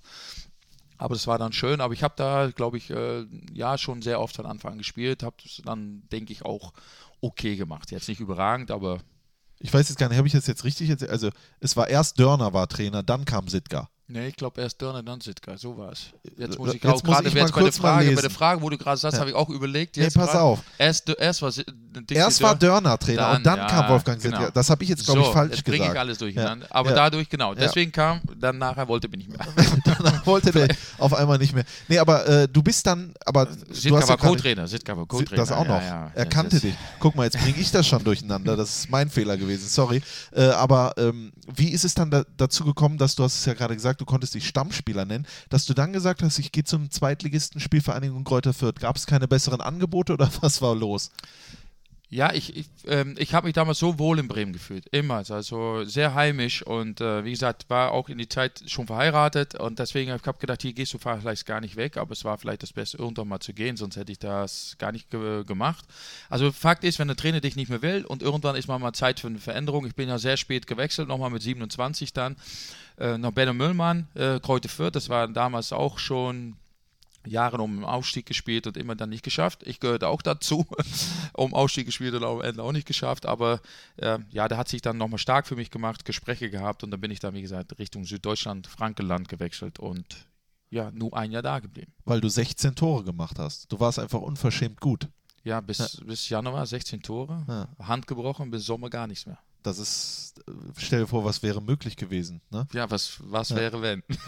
Denkst du da auch manchmal drauf? Vielleicht Nein. 30 Tore oder sonst Nein, irgendwas? ich durfte, nein, nein, ich durfte ja nach Gladbach. Ich weiß noch, ich habe mit Max dann zusammen gespielt und äh, Max ist dann im Winter schon hierher gegangen, da wo die, die Borussen, Borussia noch erste Liga gespielt hat, ist dann da ist, genau, am Ende der Saison an abgestiegen und äh, ich habe immer mal gedacht, boah, ey, boah, das ist gut, wenn der wechselt noch, so jetzt auch von, von der zweiten in der erste Liga. Ja. Und ja, dass ich dann nach ein halbes Jahr später ihm nachkommen sollte, war natürlich eine schöne Geschichte. Wusstest du das schon? Gab es da Nein. schon Gespräche mit Nein, Gladbach? überhaupt nicht. Überhaupt Überhaupt, nicht. Erst so, wo dann Gladbach abgestiegen war, dann, äh, klar, Rainer Bonhoff war damals Trainer hier Ja. und ja, ich denke, wir haben heute noch einen guten Kontakt Ja. und ich darf ihn immer noch Rainer nennen und ich muss fairerweise sagen, ähm, diese Trainer, da war das Handy vielleicht noch nicht so aktuell. Der hatte immer versucht, mich jeden Tag anzurufen, wann kommst du, wann kommst du. Und äh, für Gladbach-Verhältnisse haben sie mir noch viel D-Mark für mich bezahlt. Und ich muss sagen, der Trainer damals Rainer Bonhoff unheimlich um mich gekümmert und es war letztendlich das Beste, was mir passieren konnte. Wann, wann kam der Anruf aus Gladbach? Wann bin ich gewechselt? Genau, du weißt es ja. Ich habe fünf Jahre hier. Äh, Datum- 99, Siehst du, 2000. bis 2004, genau. Ja. Ja, Äh, was wird so Wechselfrist? Sagen wir Mai, ich denke mal, wird so in April gewesen sein. Du ja. kannst dich nicht mehr erinnern, ne? Nein, weil es ist, manche Dinge sind für mich dann, Äh, ja, und ich schreibe Ja. mir das nicht auf. Hast du einen Berater gehabt damals schon oder hast du das selber gemacht? Nein, oder? das gibt schon schon. Manche Gespräche soll man Ja. dann doch mit dem Berater machen. Das, das glaube ich aber schon. Weil ich kann mir vorstellen, wenn du 16 Treffer, nur Bruno Labbadia für Bielefeld genau. und Rainer Krieg, den ich leider gar nicht kenne, für den KSC, haben mehr Tore geschossen. Da war doch mehr drin als, also da kam doch Als bestimmt noch was anderes. Nein, das Ach nicht, so. sondern da waren doch sicherlich noch andere Ge Angebote da. Ähm, ja, also wir waren Norddeutsche Ja. damals, also auch, und wir wollten wieder Richtung Norden und das hat dann so gepasst. Und äh, Ja, das war dann schon auf dem Weg äh, Richtung, schon mal wo gesagt haben, vielleicht gehen wir irgendwann mal wieder zurück. Ähm, und dieser Gedanke wurde dann äh, schnell zerschlagen. Wir sind dann, wie gesagt, in Gladbach hier geendet und da ist einfach, wollen wir auch gar nicht mehr weg. der Rest ist Geschichte. Äh, äh, hast du Max Eberl angerufen? Weißt du das noch? Ja. Wie ist es in Gladbach? Erzähl mir was. Läuft das gut? Ja, das, das brauchte ich schon alleine an die äh, Fernsehbilder zu gucken. Das lief nicht gut. Die sind abgestiegen. Ähm, und es gab auch hohe Ergebnisse, die sind ja auch bekannt, die Ja. dann äh, ähm, ja normal sporadisch Kontakt gehabt mit Marc. Bis ich dann, dann wieder gewechselt war, dann wurde es dann wieder ein bisschen intensiver. Du warst auch völlig überzeugt, trotz dieser Ergebnisse, trotz dieser, dieses Abstiegs, dass das das Richtige für dich ist, zu Borussia Mönchengladbach zu gehen. Weißt du noch, was da, welche Gründe dafür gesprochen haben, außer die deutsche Mark? Ähm, ja, sicherlich, da hatte ich ja weniger mit zu tun. Äh, das ging nur an mir vorbei. ähm, Fakt ist, dass es äh, Gladbach liegt an der Grenze und in Holland kriegt man unheimlich mit, viel mit vom deutschen Fußball und man hat immer sehr neidisch auf die andere Seite geguckt, wenn ich das so sagen darf, weil doch äh, die Bundesliga war immer sehr also begehrt, auch bei uns äh, Sportschau, gab es ja nur Sportschau, aber immer, das Ja. war Pflicht. So hat man Gladbach eben kennengelernt. Ähm, andere Mannschaft, Mannschaft natürlich auch, aber äh, so, trotzdem ist, war das ein Begriff. Ja, und wenn dann Gladbach kommt, das hat einfach einen Namen gehabt, auch wenn es dann damals äh, ein Abstieg war, aber das war für mich, und das war aber trotzdem was Besonderes, muss ich fairerweise sagen. Auch Hast- der Trainer dann damals, der sich jeden Tag um mich bemüht hat, das konnte ja nicht Nein sagen. Konnte sie nicht Nein sagen. Nein. Das heißt, man muss nur öfter fragen, dann machst du das. dann sagt man irgendwann Kommst du sogar auch, auch zum Podcast und genau, sowas. Ne? ähm, äh, was ich fragen wollte, hast, bist du dann auch nach Holland nochmal gezogen oder hast du hier in Nein. Gladbach immer oder in Korschenbruch oder wo auch immer? Ja, ich habe im Anfang in Waldnil gewohnt, die ersten Jahre, bin dann, ähm, dann mit der Zeit habe ich selbst gebaut, wohne da jetzt heute immer noch in Korschenbräuch, in Ja. Liedberg und fühle mich da sehr wohl. Ja, da kann man sich wohlfühlen. Kommen wir jetzt aber wieder zum Fußballerischen zurück. Borussia Mönchengladbach, deine große Liebe, wie, also im Fußball, würde ich mal sagen. Mit der bist du ja jetzt auch mittlerweile, wie viele Jahre sind es denn? Auch fast 20 Jahre. Ne?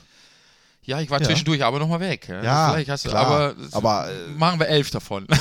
Ja, aber du hast ja nie die Raute äh, Nein, aus dem nie Herzen verloren, verloren. nie. ne? Das äh, muss man ja schon sagen. Also du bist dann äh, zu dieser Zweitligamannschaft gekommen. Rainer Bonhoff hat sie trainiert und ich denke mal, dass man gedacht hat, so, wir sind Borussia Mönchengladbach, der Mythos, dieser große Verein. Jetzt geht es natürlich schnurstracks zurück in die Fußball-Bundesliga und ich glaube, dann folgte Niederlage nach Niederlage und zwar auch bei deinem Debüt. Das habe ich mir aufgeschrieben im, Chemnitz. für Borussia Mönchengladbach. Nee, du hast sogar noch im Pokal vorher gespielt. Du gegen Ferl. 31.07.99. Pokal in Ferl beim SC Ferl. 6 zu 5 nach Elfmeterschießen verloren. Ein Elfmeter von Van Lent, den hast du reingemacht. Äh, Mar Markus Reiter Ja. hat verschossen. Ich weiß. Kannst du dich erinnern an dieses Spiel? Ja, sehr heiß. Äh, kommt als Zweitligist wie immer. Drittligist damals. Ja. Ja. Drittligist. Man kann alles falsch machen, wie wir es so immer jedes Jahr wieder erleben. wir haben es auch gemacht. Ähm, ich glaube, sehr schwaches Spiel, weil ich glaube, wir haben anschließend nochmal da äh, im Hotel, wir waren da noch zusammengesessen, ähm, sehr viel gemotzt. Und äh, ja, damals, wie gesagt, es ging dann einfach weiter. Also das war schon der Anfang schon von vielen Niederlagen, dann auch in der Liga. Ähm, bis zum Trainerwechsel Rainer Bornhoff zu ja, Hans, Hans Meyer. Wann, wann war dir klar, wann hast du gemerkt, hier, muss, hier wird wahrscheinlich eine Veränderung herkommen? Also äh, ja, wenn man äh, den Mythos lebt oder gibt sich die Ehre, ähm, weiß ich noch im Chemnitz im Stadion ein riesen Plakat. Ähm, ja, das wurde dann viele alle vorgeworfen, dass dann auch die Mannschaft arrogant ist. Der gibt sich nur die Ehre kurz die zweite Liga und dann Ja, geht ja. schon wieder auf. Das war nicht der Fall. Die zweite Liga hat sich dann so bestätigt dann auch, dass es eine unangenehme Liga ist. Da kommt man nicht mal einfach raus. Ähm, ich vielleicht, wir haben es einfach nicht geschafft. Vielleicht war es das einfach die Gedanke nach oben und unten nicht keine Leistung bringen können. Also es war dann auch schwach. Was hat sich verändert mit Hans Meyer? Wer, wer ist da vor dir aufgetreten, als du ihn das erste Mal gesehen hast? Du, kenn, du kanntest ihn wahrscheinlich schon ein bisschen besser als andere aus der holländischen Liga. Nein, äh, im Gegenteil, aber ich war ja schon sehr lange in Deutschland. Ich kannte Okay. ich wusste auch, wie viele andere, dass er da Trainer war, äh, auch in Twente, Enschede, dass er da auch war. Ähm, grundsätzlich, ähm, der erste Auftritt war sehr streng, so sehr streng, wo ich gedacht habe, uh, jetzt, jetzt ist Schluss mit uns, ja, jetzt wird's hart. Ähm, es war auch härter alles, das muss man äh, sagen, aber auch der, äh, ja, der Trainer selbst hat ein, für uns damals eine neue Idee reingebracht, äh, was uns geholfen hat, vielleicht äh, er konnte vielleicht auch ein neuer Trainer, hat es vielleicht manchmal einfacher, der eine oder andere Person, Person mal wieder rauszulassen, mal rauszutun. Das würde ihm dann gar, keine übel nehmen, dass wenn ein alter Dritte das macht, wird da immer gerne darüber diskutiert. Äh, so hat er wieder eine, Mannschaft gefunden gehabt, die tatsächlich eine Mannschaft war. Und äh, das ist dann immer peu à peu immer besser geworden. Wir sind das Jahr dann gar knapp den Aufstieg verpasst. In Nürnberg haben wir verloren, um das dann, dann das Jahr einfach sch- ein Jahr später besser zu machen. Aber äh, willst du damit sagen, vielleicht war auch in der Mannschaft ein bisschen so ein Schlendrian drin oder nie, jeder war vielleicht auch ein bisschen unkonzentriert oder man konnte, es ist jetzt Rainer Bonhoff, es ist eine absolute Legende, aber hat der ein oder andere ihm vielleicht auch auf der Nase rumgetanzt? Ja, das will ich.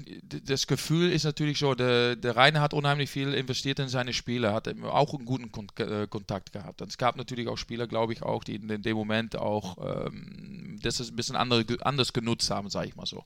Ja, und äh, ja, das tat mich dann unheimlich leid, dass dieser Trainer auch gehen musste, weil er war einfach, äh, du hast es ja gemerkt, dass es ihm sehr schwer gefallen ist und vieler Spieler ist es auch schwer gefallen, weil er war einfach korrekt und er hat sich unheimlich viel Mühe gegeben, aber man weiß auch, das reden wir heute noch drüber, 20 Jahre später, wenn die Ergebnisse nicht da sind, dass oft der Trainer dann auch gehen muss. Ja, und das und ja, in diesem Fall war es dann so, dass mit dem Hans doch jemand kam, der uns äh, doch mit ein bisschen neue Energie wieder Entscheidungen getroffen haben, die das dann dafür sorgt hat, dass es wieder aufwärts ging.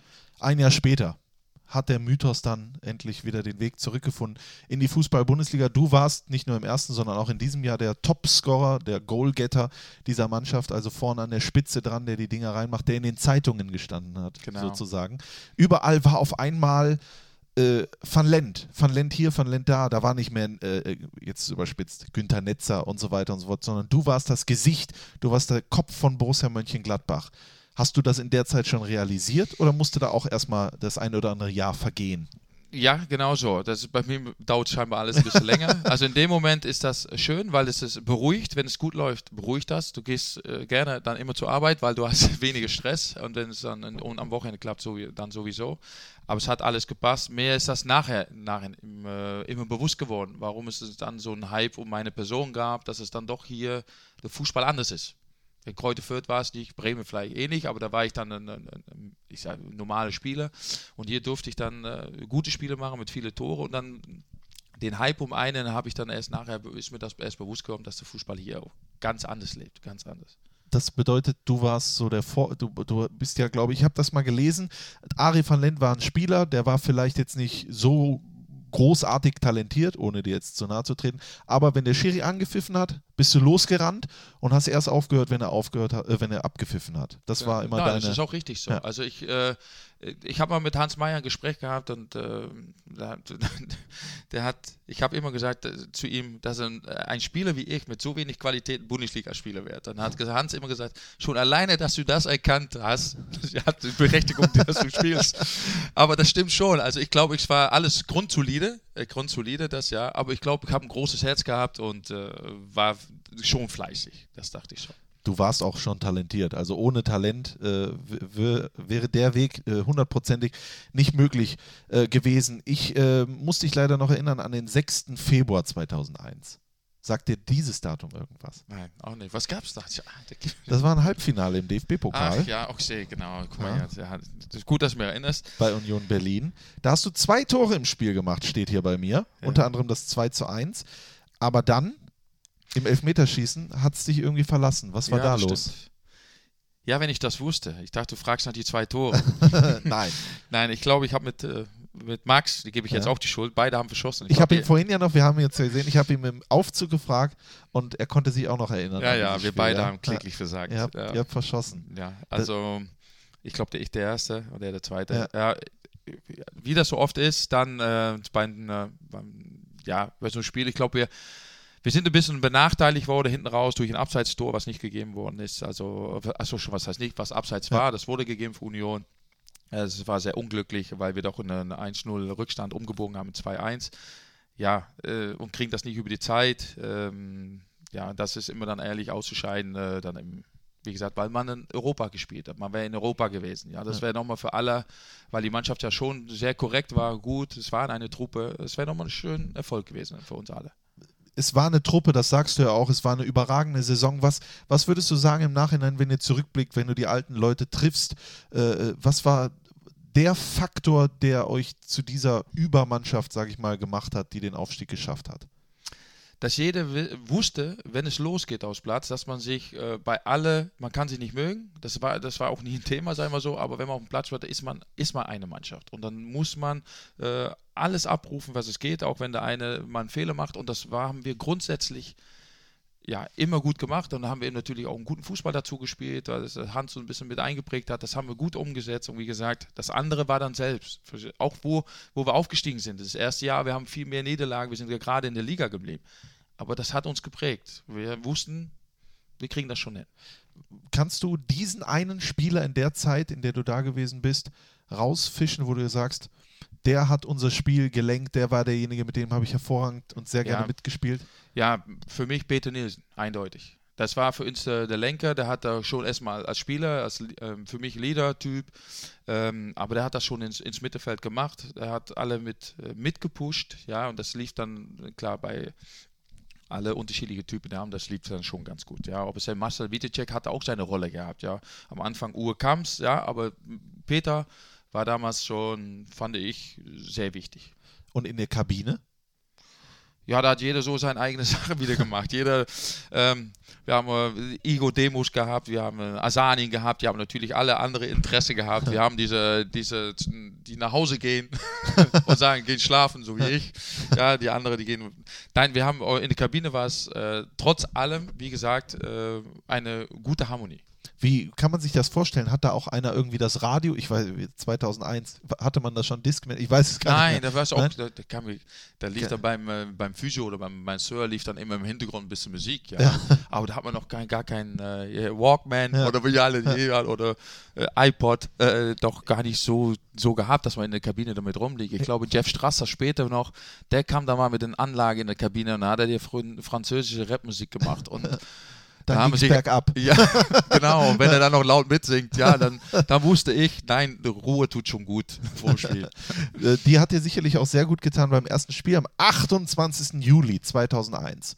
Der Mythos zurück in der Fußball-Bundesliga und wer kommt? Der Rekordmeister. Der FC Bayern München. Das ist wahrscheinlich so ein Spiel, wie man ja heute noch sagt, äh, das spielen wir jetzt einfach mal da denkt eh jeder, äh, wir verlieren und zwar auch sehr hoch. Dann gewinnt man das aber durch ein Tor von dir, Ari. Das muss doch ein besonderer Tag im Fußballleben gewesen sein für dich.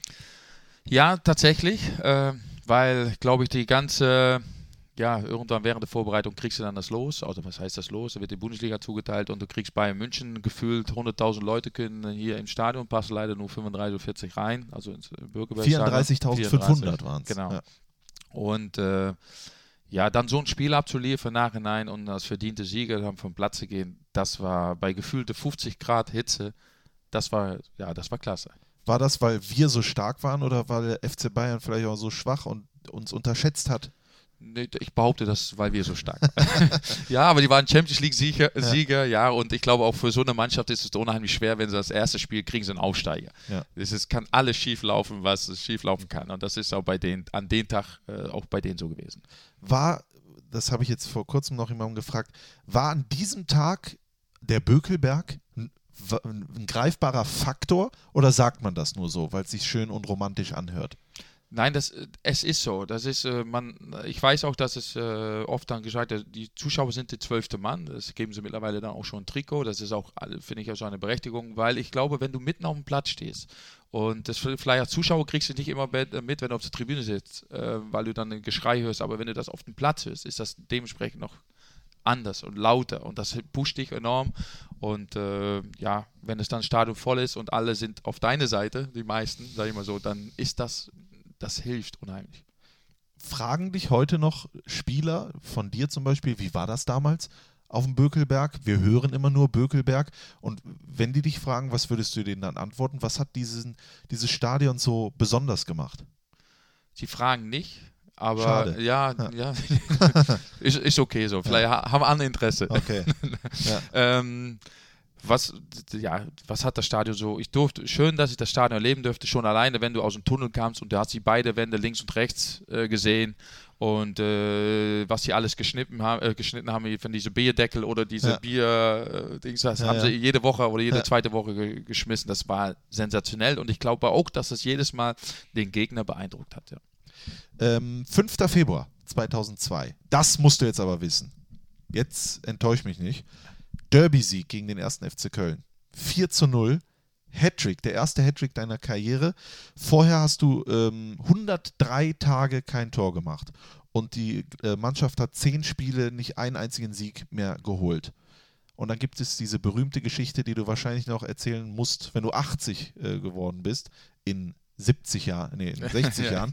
Äh, ähm, war es, es waren diese Schuhe. Diese Schuhe, die wurden versteigert von dir. Ich habe es gelesen, 855 Mark.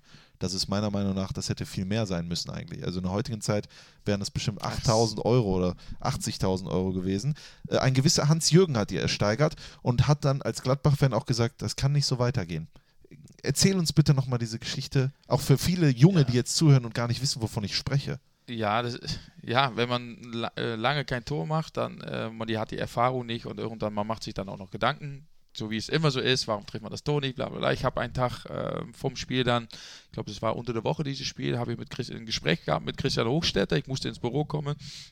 Und der mich einfach nochmal, das kann ich mir noch dran erinnern, Mut machen wollte, dass ich dann äh, sage, komm, bleib dran, wir brauchen dich. Und in diesem Moment, wo ich aus dem Büro kam, kommt der Rolf Hölzwitt, der dann noch da ist, der noch immer da ist. Der und, Ewige. Äh, ja, der hat mir ein Paket gegeben und ganz normale Tüte, die man äh, heutzutage jedes Mal online äh, auch Ja. bekommt, wenn man rundum was bestellt. Und da die Schuhe tatsächlich drin waren. Und äh, meine alte Schuhe mit einem kleinen Brief, dass das Glück wieder zurückkommt. Und äh, ja, wenn es, sollte ich doch diese alte Schuhe wieder anziehen. Und das, obwohl sie kaputt waren, ja, vielleicht war das der Grund, warum die Blockade löst. Und äh, ich weiß es nicht. Alle anderen wussten es auch nicht. Aber die Schuhe haben sicherlich dazu geholfen, dass es dann im, vielleicht wieder im freien Kopf wurde, um dann einen Tag später drei Tore gegen Köln zu schießen. Hast du denn sofort gesagt, die ziehe ich auch morgen an? Oder hast du überlegt? Sofort, sofort, Sofort. Das war für mich klar, die musst du jetzt anziehen. Das ist alle Hilfe, die du jetzt gebrauchen kannst, um wieder erfolgreich zu werden, um zu treffen, die nimmst du dann auch an. Warst du denn immer auch so ein bisschen abergläubig oder, oder wa- war das überhaupt gar nicht in dir drin? Doch, unbewusst. Ich bin, äh, da, ich sagte, es gibt eigentlich nur immer ein Glaube, es ist nicht der Aberglaube, aber es ist ähm, trotzdem, ich hatte immer so ein rotes Shirt an, ein T-Shirt und ähm, das ist, glaube ich, das, unser Museum hat das da irgendwann auch mal und das muss ich sagen, das hatte ich immer an. Das war so ein kleines, naja, es wird schon gut gehen. Ja. Und wenn du dann natürlich so eine Schuhe und dann machst du noch drei Tore. Da, ich habe aber gelesen, der hat die nur ausgeliehen, der Hans-Jürgen. Der hat sie dir wieder zurückgeliehen. Wie, wie endete das mit, der Schuh, mit den Schuhen? Ja, also auf jeden Fall. Ich habe so eine Woche später in Dortmund äh, auch angezogen oder das Wochenende danach. Ja. Aber, äh, und das war dann ein, ein Fiasko. Wir haben verloren. Da wusste ich, das war ja nur für einmal. ähm, ja, da kam natürlich hier, äh, ja, wir haben die Schuhe einfach aufbewahrt, weil ich auch die Geschichte, die stimmte eigentlich. Das war nicht äh, hera- herab- geholt, wollte ich gerade sagen, herbeigesponnen und so. Das war nicht, das stimmte alles. Und ja, der Verein hat sie dann einfach behalten und jetzt stehen sie irgendwo und dürfen dann demnächst ins Museum. 3. Mai öffnet die Fohlenwelt, das Borussia Mönchengladbach Museum hier im Borussia 8 Grad. Da wird es einige dieser äh, Geschichten geben. Deine Schuhe werden da sein, dein rotes äh, Shirt haben wir jetzt schon gehört. Mehr wollen wir gar nicht verraten. Ich weiß gar nicht, ob ich das schon verraten darf, aber das machen wir jetzt einfach.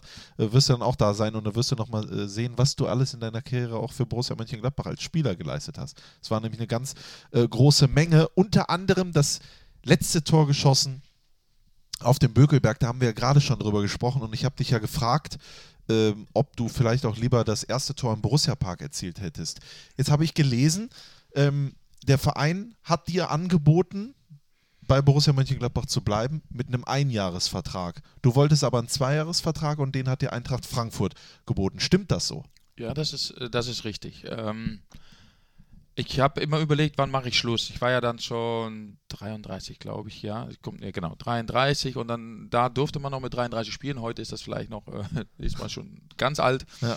Ähm, ich wollte gerne noch zwei Jahre, so wie das dann so ist. Was machst du? Geht man noch für eine Veränderung? Äh, was braucht man noch für sie eine persönlich? Haben wir dann letztendlich entschieden, dass ich gesagt habe, okay, ich brauche einfach nochmal Veränderung. Und für mich persönlich, es war, ja, und es war auch ein, es war gut, dass ich das so gemacht habe Nachhinein. Also ich muss sagen, in Frankfurt war es auch eine totale schöne Zeit. Ich habe äh, so viele nette Menschen, Spieler, auch Trainer jetzt, ob es mit Friedhelm Funke, ich habe so angenehm mit ihm zusammengearbeitet. Wir durften aufsteigen, direkt das Jahr, auch in der ersten Liga. Und also es war für mich persönlich keine falsche Entscheidung. Ich, hab, ich wollte diese zwei Jahre haben, gerne für mich als persönlich als Abschluss Ja.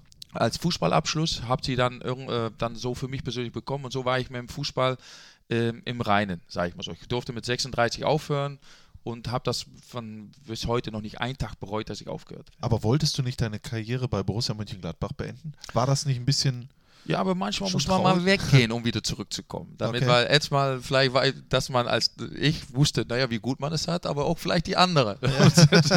dass man sagt, naja, so, so eine schlechte war der Kerl auch nicht. Da holen wir wieder zurück. Warst du enttäuscht darüber, dass dir kein Zweijahresvertrag angeboten wurde? Nein.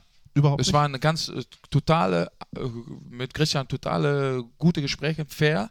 Ähm, beide Gedankenaustausch, Vereinsgedanken genauso wie meine Gedanken. Und wir sind einfach nicht zum und auch das mit Frankfurt, äh, wo ich mich entschieden habe, dann doch zu wechseln äh, für zwei Jahre, also gefühlt zwei Jahre ist es ja nicht ganz geworden, aber das war rechtzeitig geklärt, deswegen, wie gesagt, wir wussten auch vor, dass das letzte Tor am Bökeberg kam, dass das alles schon im Reinen war. Das hört sich an wie eine Geschichte, die einfach hätte so passieren müssen. Aber gab es nicht auch noch in diesen Verhandlungen zu sagen, okay, ein Jahr und das andere ist eine Option, wenn du, keine Ahnung, 20 Spiele machst oder 50 Tore schießt oder sonst irgendwas?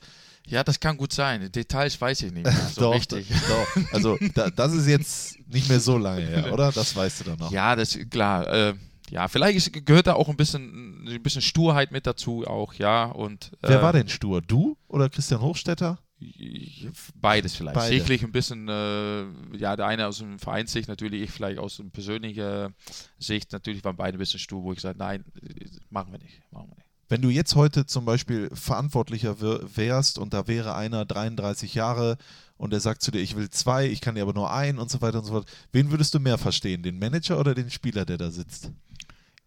Ja, der Manager schon, oder das ist ja klar. Man weiß, ab, es gibt ein gewisses Alter, wo man auch äh, sagt, es wird weniger. Das merkt man ja auch. Das war bei mir auch so. Ja, aber das war dann vielleicht auch ein persönliches Interesse, weil es ja bis dahin ja noch nicht alles schlecht gelaufen ist. Wo ich mache noch zwei Jahre mal Schlu Schluss, aber ich hatte dann auch in die Zeit, wo- hatte ich das mein Kreuzbandriss hier zum Ende hin, wo vielleicht auch der Verein gedacht hat, na kommt er vielleicht nochmal so wieder, so wie er war. Und das war dann auch nur phasenweise. Also deswegen wollte ich für mich dann auch nochmal äh, einfach was anderes, um wieder vielleicht da reinzukommen. Und wie gesagt, es war, äh, es war keine schlechte Entscheidung in Frankfurt. Das war ähnlich so, durfte so wieder äh, eine alte Form werden, kommen und da auch viele Tore machen. Und das war dann auch Bist ja auch aufgestiegen Ja, mit Eintracht genau. Frankfurt, aber du warst nun mal nicht irgendein Spieler bei Borussia Mönchengladbach. Das ist ja einfach so, das ist Fakt, absolut. Du warst nicht nur ein Goalgetter, du hast nicht nur für Erfolge gesorgt, sondern du warst auch die Persönlichkeit. Ich kann mir schon vorstellen, dass da auch ein bisschen, dass gesagt, den zeige ich es noch und ein Stück weit ein bisschen, dass man da gekränkt ist, oder? Das ist doch menschlich. Ja, ich versuche das jetzt tatsächlich zu überlegen. Also das gab es eigentlich äh, nie. Also ich, war- ich hab, kann mir auch gar nicht erinnern, dass ich gesagt habe, so, die können mich mal. Also sowas. Das, ich glaube gar nicht. Ich glaube, weil es da eigentlich so korrekt abgelaufen ist, vielleicht ein bisschen Sturheit von beide, ja, vielleicht auch äh, total nachvollziehbar, vielleicht auch von beide Seiten, dass man sagt, okay, man will gerne hier Schluss machen mit 35, die geben sie mir nicht, naja, dann gehe ich doch halt irgendwo anders hin, ja, oder vielleicht der Verein gesagt hat, naja, der ist nicht mehr gut genug und äh, ein Jahr schafft er noch. Ähm, aber gut, das hat sich dann nicht so ergeben, aber vielleicht war es nachhinein genau, man musste vielleicht gehen. Es ist, war einfach das Gefühl so, mein Bauchgefühl hat gesagt, doch, du musst noch einmal, du musst noch einmal irgendwo gucken, wie die andere Fußball spielen. Du bist dann in die zweite Liga gegangen und das ist das, äh, was ich weiß gar nicht, wer es gesagt hat, aber irgendwo habe ich es gelesen, deswegen habe ich es mir aufgeschrieben. Ein erstklassiger Zweitligastürmer, aber ein zweitklassiger Erstligastürmer. Ja, das ist, ist doch, stimmt doch eigentlich alles. Also äh, damals war, wo ich beim Wechsel war, Frankfurt noch nicht abgestiegen. Ja, das hängt ja auf dem ja, Ende. Also das ja. wusste ich vorher noch nicht, wo ich bin. Ach, das wusstest du? Nein, Ah, ich wusste noch nicht. Also das Und hast ja, du dann gedacht, oh, das. Äh, äh, Also das war noch nicht ganz klar, aber wie gesagt, dann, ähm, dann kam es auch, Friedhelm Funkel ist der neue Trainer von Frankfurt geworden. Wir haben da vorher Kontakt gehabt und wusste auch, dass das dann passen wird, wie gesagt, in der zweiten Liga. Und äh, ja, wie gesagt, ich durfte dann auch als erstklassige Stürmer in der zweiten Liga viele Tore machen und worauf ich natürlich hinaus will. Du bist ein wunderbarer Mensch, du bist extrem freundlich, man, man, man sieht dich sehr selten bis gar nicht irgendwie mal echauffiert oder sonst irgendwas. Aber wenn das jemand über mich schreibt, da würde ich aber sagen, Junge, jetzt. Äh, Ja, aber das ist, ist, wird wird so viel Dummheit erzählt. Und wenn man auf alles reagiert, was andere sagen, dann, dann ist man nur noch, verschwendet man unnötige Energie. Also du hast 142 Spiele in der zweiten Liga, hast da 65 Tore gemacht. Das ist überragend. Du hast 120 Erstligaspiele gemacht in der Fußball-Bundesliga und 27 Tore gemacht. Und die meiste Zeit hast du für Borussia Mönchengladbach gespielt. Und wo da tabellarisch äh, der Hase lang lief, das wissen wir ja auch, dass du verletzt gewesen bist und so weiter und so. Du hast ja deine Erstklassigkeit unter Beweis gestellt. Ne? Ja, Also- das glaube ich schon. ja. Natürlich weiß ich das. Natürlich weiß deswegen ist es, aber ich war vielleicht nie den riesen, ich sag mal, Star jetzt in der ersten Liga. Ich wusste, dass man, dass ich immer eine vernünftige Rolle spielen könnte in der ersten Liga. Und ich wusste meine Qualität auch einzuschätzen ähm, für die zweite und erste Liga. Deswegen war ich immer, was das angeht, total mit mir äh, einig, sag ich mal so, was ich kann und was ich nicht kann. Ab wann wusstest du, eins kann ich, Trainer?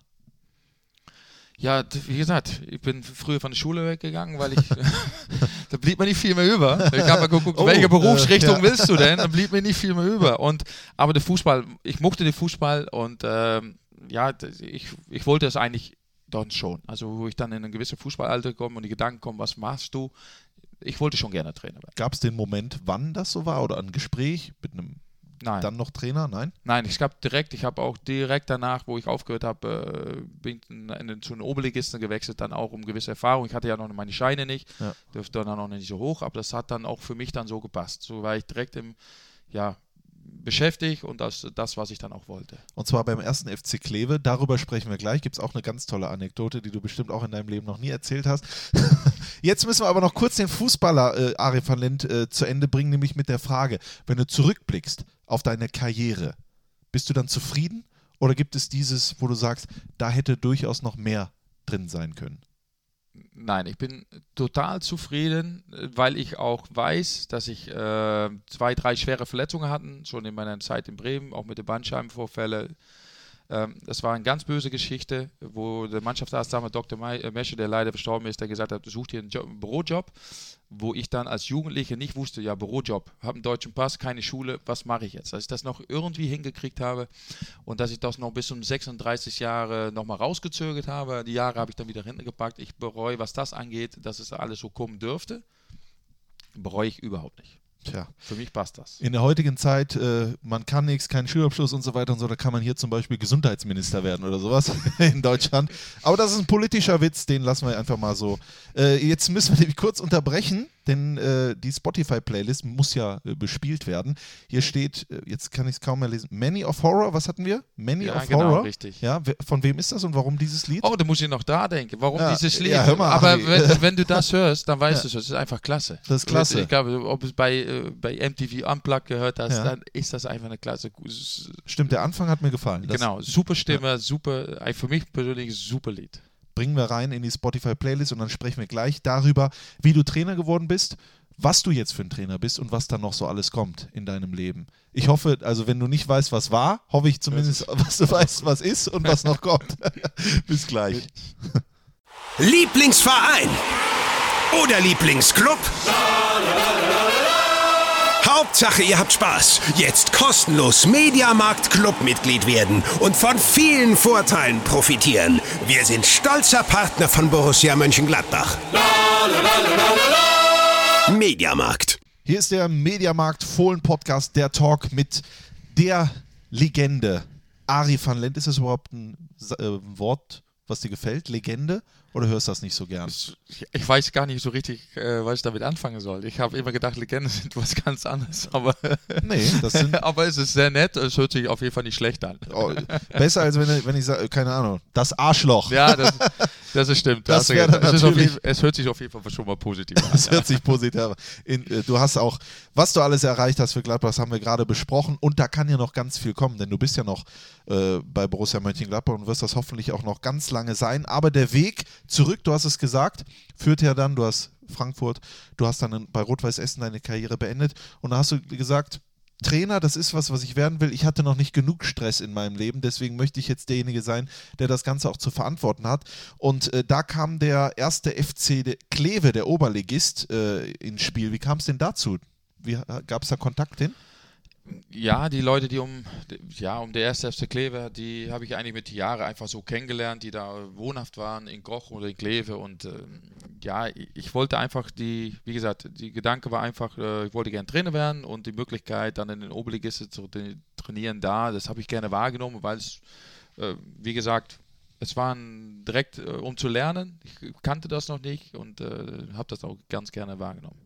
Ja, aber da haben die einfach gesagt, Ari, komm, du warst ein guter Stirm, äh, Stürmer, jetzt kannst du auch Trainer sein. Also ja, das ist ja, das Ja. wusste ich damals auch noch nicht. Ich hatte zwar gesagt, das machst du ja, und äh, die anderen sind dann auch ein Risiko mit eingegangen. Klar, vielleicht kommt das dann, ähm, vielleicht weil viele denken, gute Spieler sind auch gute Trainer, dann wird wohl klappen. Wie gesagt, alle Anfang war dann in dem Moment auch gut. Ähm, äh, wie gesagt, aber es, es hat trotzdem funktioniert. Es war sehr äh, angenehm für mich da dazu zu lernen. wenn man sich das anhört, Bundeswehr hierhin, Werder Bremen, dann waren Scouts da, jetzt so, hast du manchmal das Gefühl, der liebe Gott hat schon ganz gut mit dir gemeint?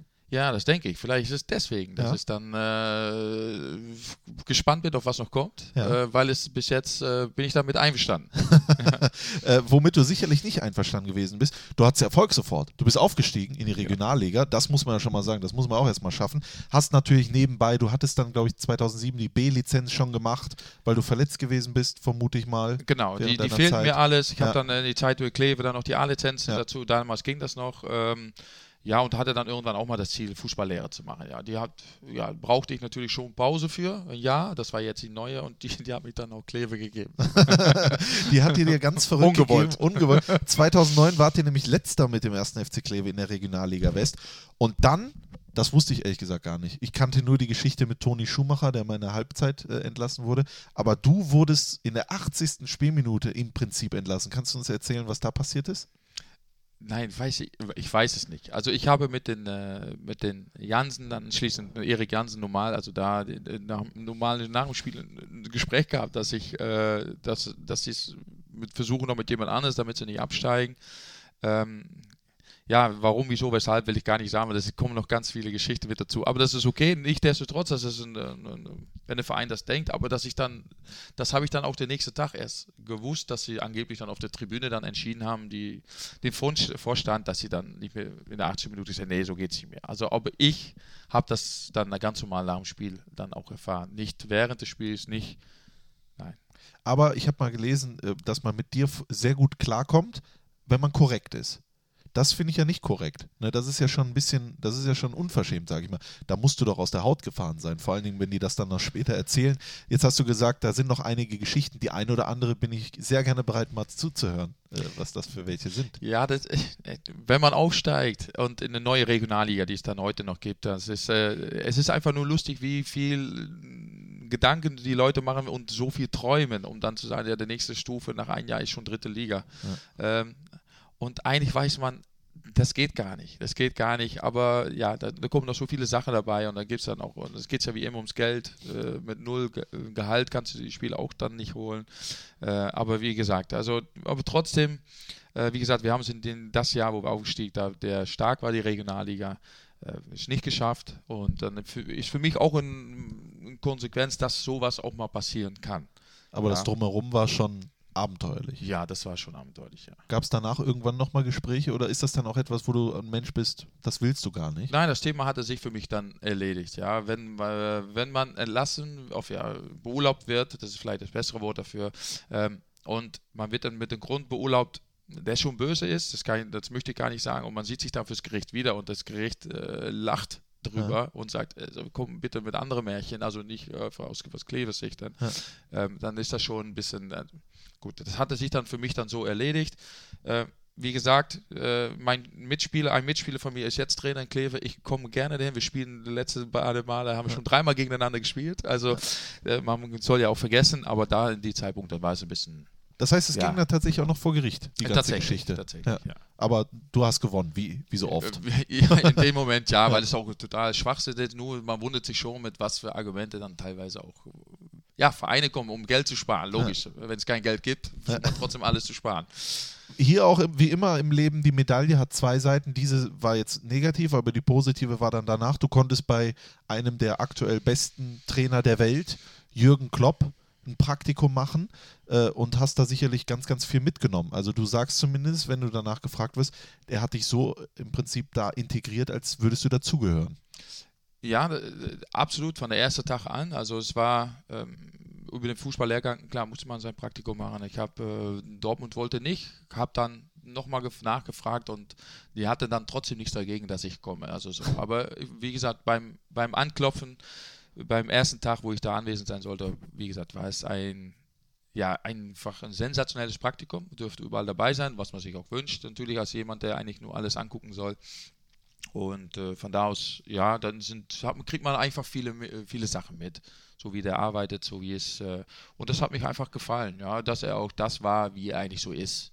Ja, das hat man eigentlich, er hat ein gutes Trainerteam um sich gehabt dann zusätzlich. Und deswegen glaube ich auch, dass es auch eine Frage der Zeit wird, dass er so viel Erfolg hat. Das passt einfach, ja. Was hast du dir davon mitgenommen? Also was was in Ari van Lent, im Trainer Ari van Lent, ist Jürgen Klopp? Also sicherlich nicht, dass ich irgendwo über den Zaun renne und sicherlich nicht, obwohl gefühlsmäßig von innen ja, das hat man schon, aber man will es ja natürlich, man will sich ja nicht lächerlich machen. Äh, also aus meiner Sicht. Ja. Äh, ja, einfach, einfach seine Art, ja, seine Art und Weise, Fußball, äh, Fußballgedanken, äh, diese ständige, diese Vollgasveranstaltung, wo sie dann mal riesige Werbung mitgemacht haben, auch für die Stadt oder das ist ständige Umschaltbewegung und äh, immer alles dafür tun, auch wenn gewisse Dinge mal nicht funktionieren. Ja, ich glaube, das haben natürlich viele Trainer, aber es hat, war sehr auffällig da in die Zeit, wo ich da war und einfach auch das, wie so wie er war, er war einfach so, wie er da immer zu sehen war. So war der auch drumherum genauso. Das heißt, er ist der Mensch vor den Kameras, ist derselbe Mensch in, in der Kabine. Genau, so. Und das, das, das haben alle gewusst. Das, ja. Deswegen glaube ich auch, dass er das äh, so eine Anerkennung hat. Authentizität Absolut. ist das Wichtigste. Ich glaube, das ist auch etwas, was dir sehr wichtig ist, oder? Ja, ich hoffe immer, dass das auch rüberbringt. Ich, ich, ist mir schon wichtig, ja. Künstlich ist ein bisschen schwierig. Klar, versucht man mal das in ein oder andere Gespräch, aber das fällt mir schon schwer. Ich denke, das, es ist schon wichtig. Ja. Du äh, hast dann die Möglichkeit bekommen, bei Rot-Weiß Aalen in der zweiten Liga im Prinzip dein erstes Profiteam äh, zu übernehmen. Was hast du da vorgefunden? Nein, also Rot-Weiß Aalen ist abgestiegen in der, von der zweiten in die dritte ja. Liga. Ähm, ganz neue Mannschaft, mussten wir in eine kurze Zeit zusammenstellen. Ich bin dann von dem Fußballlehrgang äh, dann schon ja, im Mai ungefähr fertig, Ende April fertig gewesen und dann denkt man, man geht jetzt in eine große Welt ja, dann geht man Rot-Weiß Aalen, war natürlich ähm, ist eine ganz andere Welt, aber ja, wie die meisten denken, aber es war wieder der nächste Schritt, um gewisse Erfahrungen zu sammeln ähm, für beide. Ähm, ja, wie, wie, gesagt, in kurzer Zeit haben wir eine gute Mannschaft zusammengestellt, die wirklich einen enormen guten Fußball gezeigt, äh, gezeigt hat, wo ich heute noch äh, mit vielen Kollegen oder Spielern befreundet bin oder Kontakt habe. Äh, wir gut gespielt haben, aber leider nicht immer erfolgreich waren. Ja, wir haben dann gab es die Geschichte, dass wir dann auch schon nach kurzer Zeit die Insolvenz äh, beantragen mussten. Und ähm, wenn man dann sieht, was für ein Zusammenhalt war, das ganze Dreivierteljahr nach dieser Nachricht, war dann eigentlich der Nicht-Abstieg sportlich. Danach sind sie leider runtergegangen, aber dann äh, wirtschaftlich, aber sportlich sind wir drin geblieben. War das ja schon ein Riesenerfolg. Wie war das dann auf einmal, dass du als Fußballlehrer äh, dann in der Kabine gestanden hast? Wann hast du das erste Mal realisiert, meine Güte, jetzt äh, bin ich ja echt, ich bin ja echt Trainer jetzt? Ja, ich, ich weiß es nicht. Ich, ja, vielleicht schon in Kleve. Ich kann mir das an, an der ersten Mannschaftsbesprechung in Kleve erinnern, wo ich mal gesagt habe, äh, wenn ihr jetzt genauso nervös seid wie ich, dann geht bitte nicht raus, weil dann wird das nichts. Ja, ja und also ich glaube, es ist eine ganz neue Welt. Früher hattest du immer einen Trainer angeguckt und heute wirst du, weiß ich, von 20 Spielern an, äh, angeguckt und die denken dir, versprech dich nicht, äh, mach nicht dies, mach nicht das, was auch ein völliger Quatsch ist, aber das lernt man dann vielleicht. Deswegen, wie gesagt, man muss sich dann stellen, wenn man etwas will und man und wenn man einen Fehler macht, ist das total unwichtig, aber man lernt auch mit der Zeit immer auch, ja, das ist doch, was ich will. Und sicherlich auch nach dem Fußballlehrer, wo ich das geschafft habe, wollte ich unbedingt dann auch einen Schritt weiter. Und das war, fand ich rot als alle für mich persönlich war das äh, gut. Definitiv. Bei dieser ganzen Entwicklung, Kleve, äh, Borussia Dortmund dort gewesen, Fußballlehrer gemacht, Rot-Weiß Aalen. Wann hat sich für dich herauskristallisiert, was du für ein Trainer bist oder sein willst? Wann wusstest du, das ist meine Richtung? Ja, also der, der, Umgang mit Personen ist für mich dann kein Problem, weil ich denke auch, äh, respektvoll Umgang mit Spielern oder mit äh, den Angestellten, sagen wir so, oder wo ich dann Chef war, dass das, äh, das war sicherlich schon vorgegeben, weil das ja so war. Ja. Ähm, die, die, Art und Weise von Fußball zu spielen war sicherlich so, dass ich immer gerne offensiv spielen wollte, äh, weil ich das vielleicht die letzten Jahre auch so ein bisschen mitbekommen hatte, dann zum Ende hin als Fußballer und äh, ja, ich glaube auch, dass das einfach immer spannender war. Also so diesen Weg wollte ich gehen, ohne das andere jetzt zu vernachlässigen, aber ja. Du hattest äh, zwei Jahre Vertrag eigentlich bei äh, Rot-Weiß Aalen, den, der wurde aber aufgelöst, der Kontrakt, weil du zu Kickers Offenbach gegangen bist. Auch? Ja, auch. Oder auch äh, wegen der Insolvenz? Genau. Ja. Hauptsächlich wegen der Insolvenz. Sonst wärst du geblieben. Ja, sonst wäre das ja. Äh, damals nicht zur Diskussion gestanden. Also das kam wegen der Insolvenz, ja. Verträge wurden aufgelöst und ich denke, ich musste mir ja. dann auch was Neues suchen. Kickers Offenbach, ein absoluter Traditionsverein. War das dann schon mal ein ganz anderes Feeling als Coach, wenn man weiß, Zuschauer, Ambitionen? Ja, das war eine riesen äh, lehrreiche Erfahrung. Kickers Offenbach, schon alleine das Stadion. Äh, ich glaube, die längste Stehtribüne. Die Stehtribüne ist an der Seite. Das Ja. ist ja schon mal was Ungewöhnliches. Fans, eine andere Sorte von Fans, ohne dass das jetzt negativ zu werden, aber äh, ja, auch in der Ausdrucksweise spannender. spannender, sage ich mal so. Und so von Anfang an äh, erlebt, eine riesen Euphorie. Ähm, auch lange durften wir mit oben spielen, auch ähm, und dann kurz vor Schluss dann auch immer noch mal um den Aufstieg mitspielen. Da haben wir es dann so drei, vier Spieltage vor Schluss dann letztendlich nicht geschafft. Und dann merkt man auch dann, dass solche Vereine, die danach sehnen, Traditionsvereine wieder dann zweite Liga oder dritte, ja damals äh, wieder eine zweite Liga, dass das dann doch mal kippen kann. Und Ja. so ist das dann auch ein bisschen gekippt. War dann miese Stimmung. Äh, mussten dann auch mit wenig Geld einen ganzen, ja, viele äh, gute Spiele dann aussortieren. Ja, und wie ich das so oft sehe, wenn man kein Geld hat, wollte, möchte natürlich der Verein, dass man aufsteigt. äh, ja, und äh, wir sind dann zwar im DFB-Pokal unheimlich weit gekommen. Wir mussten damals André Hahn verkaufen, das war für uns dann auch äh, eine Geldquelle. Ja, dann schafft man nicht den Aufstieg oder rechtzeitig und dann kann man dann trotzdem gehen. Was, wa- wann, inwiefern hast du denn Dinge gemerkt? Also was sagst du mit schlechte Stimmung? Gab es da auch persönlichen Kontakt mit einigen Fans, die dann mal gesagt haben, mein lieber Mann, äh, Ja, wenige persönliche Kontakte, nur damit man sagt, äh, mal böse angeguckt, wo man sagt, naja, also der Wortwahl ist schon, jetzt geht runter. Ähm, da hat man sich schon gewundert, weil man weiß dann nicht, äh, Unzufriedenheit ist gut, das liegt da nur, wie man es ausdrückt. Ähm, ja, das, dann habe ich die Fußball ein bisschen von der anderen Seite so erleben dürfen. Auch interessant, nachhinein dann. Im Moment ist nicht so schön. Aber wie gesagt, auch was, was Mannschaft angeht, wir hatten einfach auch da äh, gute Typen drin, auch äh, ja, wo man sagt, ja, das waren schon ja, Typen drin. Das ist die Kontakt, das der Art und Weise. Dann ist es schade, dass am Ende nicht da ein bisschen mehr bei rausgekommen ist. hat es dir eigentlich geholfen, dass du bei Eintracht Frankfurt gespielt hast oder hat Ja, das dort keinen interessiert? Ja, aber das war noch schon zu lange weg. Okay. Deswegen, da war das in du lange Ordnung. weg? Ja, weil das war jetzt natürlich ironisch Ja, gemeint. Eintracht aber es Frankfurt ist so, und Kickers. Offenbach. Ist schon. Das äh, ist etwas, was eigentlich, okay, gut, das hat dir also nicht äh, da irgendwie was malig gemacht. Ähm, aber auch hier wieder ein Ende kann dann auch ein Anfang sein. Und du hast vorhin gesagt, manchmal muss man auch mal weggehen, um vielleicht irgendwo zurückzukommen. Du bist nämlich dann nach der Station Kickers Offenbach zurückgekommen zu Borussia Mönchengladbach. Jetzt muss man natürlich sagen, du bist äh, Trainer von der U19 geworden von Borussia, hast, glaube ich, übernommen von Horst Steffen, der zu den Stuttgarter Kickers äh, gegangen ist und äh, der Verein wollte ihm keine Steine in den Weg legen. Erste Frage, wie ist man auf dich zugekommen? 2013, das musst du wissen, das ist erst sechs Jahre her, knapp. Äh, und äh, zweite Frage, als die auf dich zugekommen sind und dir war klar, das eine war Männerfußball, Profifußball, jetzt geht es in die Jugend, war das für dich schwierig oder hast du gesagt, das will ich jetzt? Oder wie war das? Erzähl mal.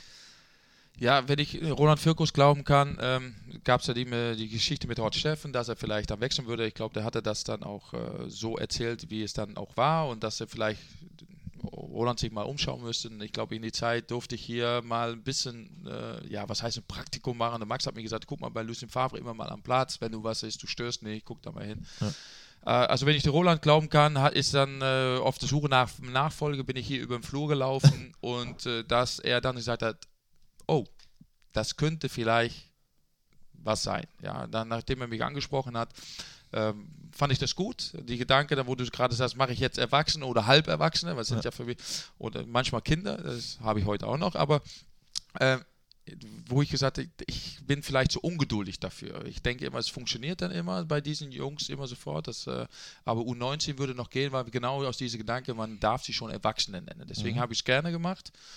Und das hat sich dann auch so bestätigt, dass es dann auch für mich gepasst hat. Ja, aber äh, man musste dich ja schon noch überzeugen, oder? Das reicht ja nicht. Max Eberl hat ja Berti Fuchs mal gesagt, wir haben mit dem Fahrrad vorbeigefahren, du warst im Flur. Also es gab ja schon noch irgendwie Gespräche, oder? Äh, also welche Vorstellungen man hatte oder ähnliches. Ja, we- ja, so, also ich habe jetzt äh, hauptsächlich mit Roland äh, darüber gesprochen gehabt und es war sehr korrekt, sage ich mal so, was, ja, welche Abläufe, da, was, was heißt welche Abläufe, die haben mich auch ein bisschen reingeworfen und so, das findet er schon, das ist auch so gewesen. Es gab hier schon Abläufe, die gut waren und von da aus, ist, für mich war es einfach nur das Gefühl zu kriegen, was machst du mit den U19, wie kriegst du sie hin, was für eine Art und Weise, wie habe ich denn ein neues Gesicht und habe da versucht, so meinen Weg zu finden. Musstest du dich umstellen? Ist das schon was anderes, vor allen Dingen was die Ansprache äh, betrifft? Ja, du musst dich umstellen. Äh, Also ich musste mich umstellen, weil ich gedacht habe, ähm, das war mir noch nicht so bewusst, wenn du dann in solchen Profimannschaften bist, der Aalen und Offenbach dürfen sich so nennen, äh, gehen alle für ähm, ja, ein Ziel, alle wollen besser werden oder wollen Profi werden, die Jüngeren. Und hier hatte man eben das Gefühl, da sind noch zu viele dabei, die haben, die haben verlieren das Ziel aus dem Auge, sage ich mal so um den dann ständig wieder darauf hinzuweisen. Hallo, vergiss es nicht, du bist hier, du bist in U19 Bundesliga, vergiss das nicht, wo du bist. Vielleicht, ob es ein Zusatztraining ist oder vielleicht um einmal wach zu rütteln. Das ist dann schon öfter so gewesen. Wie oft bist du verzweifelt gewesen? Ja, für die eine oder andere Person sicherlich, wenn man so eine Qualität hat und dann so damit umgeht, dann denkt man, oh, das ist doch eigentlich schade. Ähm, das gab schon bei der einen oder anderen Mal, ja. Wie hast du es dann geschafft? Ich meine, man kann ja einmal sprechen, zweimal, dreimal, aber irgendwann ist ja auch mal gut, oder? Ja, so, Ja. so mache ich es dann. Ja? einmal, ja. Vielleicht auch auf Dauer, wenn man es ständig sagt, also ich als Trainer, dann äh, hört man vielleicht dann auch nicht mehr zu. Sagt, dann, dann kommt er ja wieder. Dann will er mir wieder ein paar Märchen erzählen. So wird es dann sicherlich sein. Also dann vielleicht auch irgendwann mal selbst rausfinden zu lassen, ähm, dass es dann vielleicht so passieren können, kann. Du warst, glaube ich, fast zwei Jahre Trainer von der U19. Du, du sollst jetzt niemanden, den du nicht nennst, soll jetzt nicht heißen, der war nix oder sonst irgendwas. Aber was würdest du sagen, was war das größte Talent, was du da unter deinen Fittichen hattest? Ja, also die, äh, die Jahrgang damals auch, ob es mit, äh, mit, äh, ob es mit Will Endenke war, mit Simakala und Dennis Eckert auch. Der Jahrgang war richtig gut und sieht man auch heute noch, dass sie einige alle Schritt weiter gekommen sind, als, einmal als, als die U19 und U23 sind im bezahlten Fußball. Ähm, ja, es gab dann doch ein paar ähm, gute Talente, sage ich mal so. Wie gesagt, Endenke war eine, auch wenn es hier nicht ganz geschafft hat. Ein Simakala war eine, auch wenn er, aber die Jungs waren schon gut in den, damals in den Altersbereich. Was war denn, oder sagen wir mal so, wenn man hier als U19-Trainer bei Borussia Mönchengladbach angestellt wird, was ist die Forderung, die der Verein an einen hat? Ja, vielleicht Forderung, oh, weil man kann sie dann sicherlich nicht immer gerecht werden. Also die Hoffnung ist, besteht natürlich immer, dass es äh, den Weg nach oben für eine oder andere Spieler natürlich gegeben ist, ja, und ähm, den Verein dabei unterstützen, dass es dann natürlich die Quote so groß wie möglich wird und äh, ja, das tut man dann auch gerne und wie gesagt, das versucht man dann auch mit dem, was man kann und äh, was man, welche Möglichkeit man auch hatte, dass man die einbringt. Wenn du einen Spieler als U19-Trainer in die Profimannschaft bringst, ist das mehr wert als, was weiß ich, Tabellenplatz in der U19 äh, A-Junioren Bundesliga? Beziehungsweise, Ja. wie schafft man da den Spagat? Ja, sicherlich. Also ich glaube, dass äh, im Verein ist, ist es, die Gedanke wird es ähnlich so sein, dass man eine durchbringt, aber man darf natürlich auch nicht, so- ich würde fast auch beides, man darf das andere nicht vergessen, weil ich glaube, wenn man in einer Tabelle weiter oben steht, ist man auch da, dafür sorgt man auch dafür, dass es drumherum alles besser wird, auch der Spieler selbst. Wenn man sich mit der Beste misst in ganz oberen Bereichen, dann glaube ich, wird derjenige noch besser. Also ohne das dann außer Acht zu lassen. Du warst U19-Trainer, drumherum ist natürlich ganz viel passiert. Champions League, Pipapo, hier in der Fußball-Bundesliga. Aber dann auch diese äh, Saison, die schlecht startete und damit endete, dass Lucien Favre die Brocken hingeschmissen hat, äh, ist dann leider zurückgetreten. Das, ich bin immer Gladbach-Fan gewesen. Für mich ich, war es ein trauriger Tag, selbstverständlich. Äh, Du hast den ganzen Tag natürlich auch hautnah miterlebt, weil irgendwann ja auch du in diesen Prozess mit einbezogen wurdest, weil der U23-Trainer hieß André Schubert, du warst U19-Trainer, André Schubert wurde dein Interimstrainer. Ich sagte meine äh, äh, Einschätzung damals, ich äh, wurde gefragt, äh, wer wird denn jetzt die Mannschaft interimsweise übernehmen? Und ich habe gesagt, Ari van Lent. Gut. Hast du einen Bonus bei mir? Hast du, hast du äh, Ambitionen gehabt, dass du derjenige äh, bist, der da, ich meine, von der Frisur her hätte es ja gepasst. Ja, ich, ja, ein bisschen mehr habe ich noch sogar Ja, auf dem. Kopf. Ein bisschen mehr, ein bisschen mehr. Ähm, ja, also ich sage mal, von der Lizenz her, ja, hätte ich die erste Mannschaft trainieren dürfen. Äh, das ist, das ist, äh, diese Entscheidung liegt ja nicht bei mir. Also wenn man äh, die Frage bekommt, ähm, äh, würde man sicherlich sehr positiv beantworten. Sonst grundsätzlich ist das eine Entscheidung gewesen, die ich absolut, äh, das ist absolut in Ordnung gewesen. Es ist nur 23 Trainer, der äh, dann die erste Mannschaft macht. Von da aus, wie gesagt, äh, weil wir da schon länger vorhin darüber gesprochen, war das eine Entscheidung für mich, die äh, in Ordnung war, äh, kann ich mit leben und dann geht es einfach auch, weil ich dann dementsprechend auch danach die U23 trainiert habe, was für mich genauso bis heute total gute Sache ist. Aber die, es, es gab ja sicherlich einen Prozess. Wurdest du in diesen einbezogen oder wurde dir gesagt, Ari, hör mal zu, der André macht jetzt die Bundesliga und wir würden gerne, dass die U23 nimmst? Oder wurde auch mal über Bundesliga gesprochen mit dir? Nein, wurde nicht. Äh, ist, ist auch alles legitim. Also jetzt auch, wenn ich das jetzt so zögerlich sage, ich habe nein, also für, es wurde ganz, äh, ganz klar kommuniziert, dass ein äh, André Schubert äh, wohl nach oben gehen wird und für ja, die U23, dass ich die übernehmen soll. Und das, wird, äh, das war für dich auch eine gute, gute Herausforderung, die du sehr gerne annehmen. Absolut, Ja. absolut. Ich, absolut. ich habe dir vorhin das Foto gezeigt, wo du am letzten Tag am Bökelberg auf den Schultern bist. Links, glaube ich, von Max Eberl, rechts von Uwe Kamps. Max ist Sportdirektor von Borussia Mönchengladbach. Uwe Kamps ist seit 900 Jahren Torwarttrainer äh, der ersten Mannschaft. Würdest du dir nicht wünschen, dass auch Ari van Lent mal Teil dieser Bundesliga-Maschinerie wäre hier bei Borussia Mönchengladbach? Ja, was soll ich da jetzt darauf antworten? Die Wahrheit immer Also gerne. die Wahrheit Ja. immer gerne, ja. Aber wenn ich jetzt sage nein, sagst du, das stimmt nicht. Ja. Also dann lasse ich das so stehen. Ja. Also ich äh, kenne beide sehr gut aus meiner Zeit. Ich war bei, mit denen schon Teil von der Bundesligamannschaft. beide schon. Ähm, nein, das ist einfach nur so, so wie es ist, ist es gut. Und sollte sich was ändern, könnte es auch gut sein. Wenn nicht, dann, dann wird das wird schon eigentlich, wird einfach passieren. Ja. Ja, deswegen darauf äh, zu ja, zu, zu pochen oder sie, ich lege da auch nicht wach von. Im Gegenteil, überhaupt nicht. Das, was ich zurzeit mache, ist, bin ich total zufrieden. Äh, sollte sich was ändern, soll jemand mal was fragen, dann kann ich das immer noch beantworten und wie und was dann. Vielleicht bin ich dann auch nicht mehr hier. Wer weiß, was dann passiert. Ja. aber ambitioniert bist du ja ganz sicher so, wie man dich kennt, selbstverständlich. Aber du bist äh, jetzt seit, äh, sind es dann jetzt auch schon fast dreieinhalb Jahre Trainer Ja, von ja, der genau. U23 Richtig. äh, in der Regionalliga West. Äh, viele Spiele habe ich auch gesehen. Ich war ja damals noch äh, bei äh, Rot-Weiß Oberhausen in der Regionalliga aktiv und äh, einmal haben wir auch, glaube ich, mal gewonnen äh, als RWO, aber sonst immer eine attraktive Mannschaft von Borussia Mönchengladbach. Ähm, äh, aber es hatte bis jetzt noch nie gereicht für die dritte Liga, was ja sicherlich auch dein Ziel mal wäre. Ich habe ja auch mit Roland Wirkus schon einen Podcast gemacht, mit ihm gesprochen. Irgendwann möchte man mal in diese dritte Liga. Was würdest du sagen, hat bisher gefehlt, außer die Punkte? Ja, das äh, vielleicht mal ein bisschen das Glück, wo es hier damals die Möglichkeit gab, jetzt auch, äh, wo Sven Demat noch war, dass man durch das Entscheidungsspiel mit Werder Bremen, dass es äh, leider verloren hast hier. Äh, sonst haben wir immer die Möglichkeit, wir sind Zweite, wir sind Dritte geworden. Ja, es hat immer zum Ende nicht gereicht, weil ich denke auch manchmal, dass es so ist, äh, dass viele Spieler am Ende nicht wissen, wo es hingeht. Viele wissen nicht, ob sie in die Bundesliga kommen oder nicht, die meisten dann nicht. Ja, und wo geht denn den Weg dann hin nach der U23 von Borussia Mönchengladbach? Die machen sich unheimlich viele Gedanken und das äh, ist auch berechtigt, sag ich mal so. Aber das wirkt schon am Ende auch ein bisschen mit auf die, auf die Leistung, auf das äh, ganze Mannschaftsgefüge, obwohl man die Gedanken auch verstehen kann. Und ich glaube auch, dass, dass es dann am Ende ein bisschen fehlt, um vielleicht nochmal den ganz großen, äh, wie gesagt, äh, ja, den Aufstieg dann zu packen. Diese Saison seid ihr auch wieder mit oben. Ihr hättet durchaus noch näher dran, aber das ein oder andere Spielchen ging dann leider äh, zu euren Ungunsten aus. Jetzt äh, äh, habe ich mit Roland Wirkus gesprochen im Jerez de la Frontera. Dort haben wir auch gesprochen äh, bei IGTV. Und nächste Saison kann man sich dann durchaus vorstellen, nochmal anzugreifen. Ist das für dich etwas, was äh, auf dich auf von oben oktroyiert wird im Sinne von dritte Liga wäre schön oder ist das auch deine Ambition? Kannst du das realistisch einschätzen, dass das möglich ist?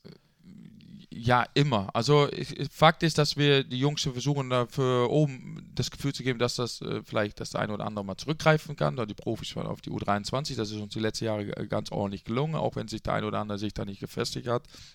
Entschuldigung, aus und Jordan.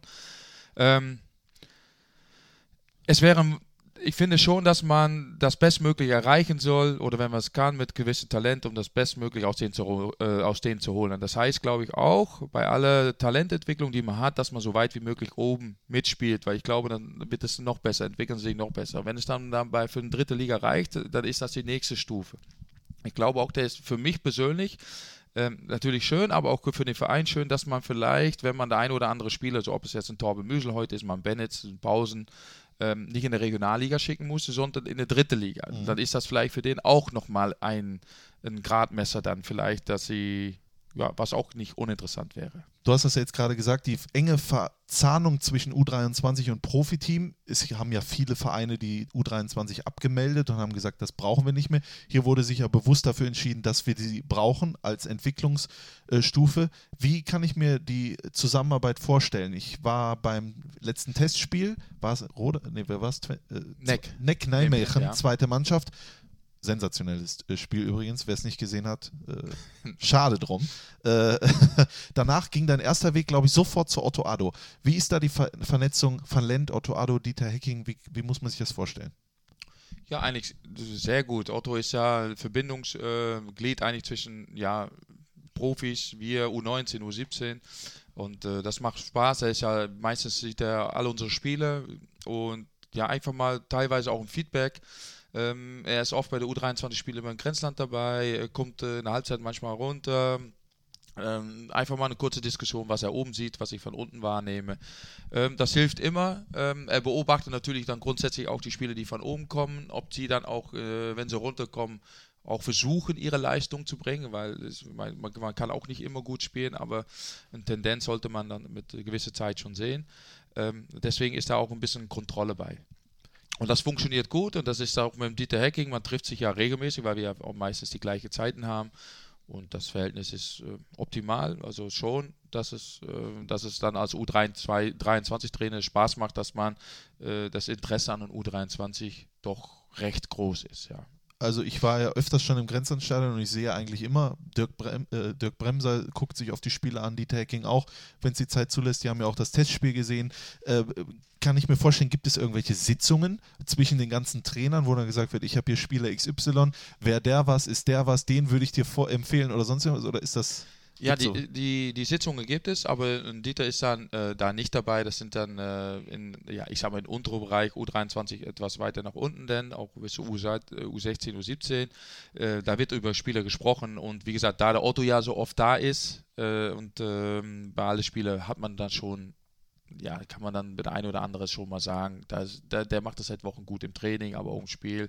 Da wird schon dann mit Rücksicht drauf genommen, genau. Jetzt stelle ich mir den Fall vor, du trainierst wie immer äh, deine Mannschaft, bereitest sie vor auf das nächste Meister- Meisterschaftsspiel in der sehr starken Regionalliga äh, West und dann kommt auf einmal am Freitag die Nachricht, hör mal zu, Spieler XY von oben, der kommt jetzt runter und das wäre auch schön, wenn der spielt.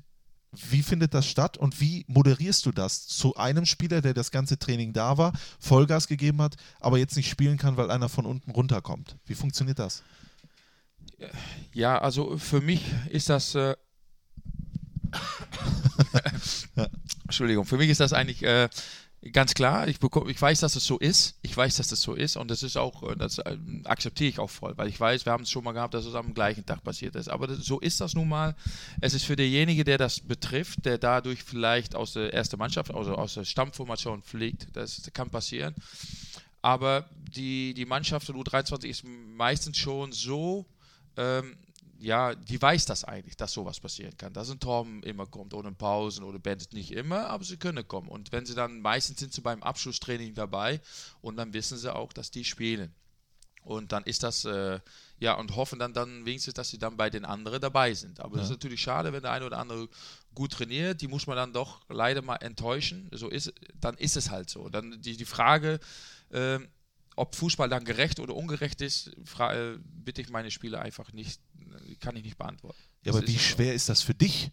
Ich meine, du bist ja einer, der, der sich da sicherlich Gedanken macht, dem das vielleicht auch ein Stück weit leid tut, wenn es sowas gibt. Ja, das ist, es ist sicherlich immer Jungs dabei, die gute Leistung bringen, die dann auch vielleicht den, den nächsten Schritt machen sollten, dann auch, ja, und äh, auch mit der Zeit ist das auch so, man erzählt das dann auch, ähm, dass auch alle Bescheid wissen, dass äh, derjenige auch gut trainiert bei uns und vielleicht auch mal jetzt spielen soll.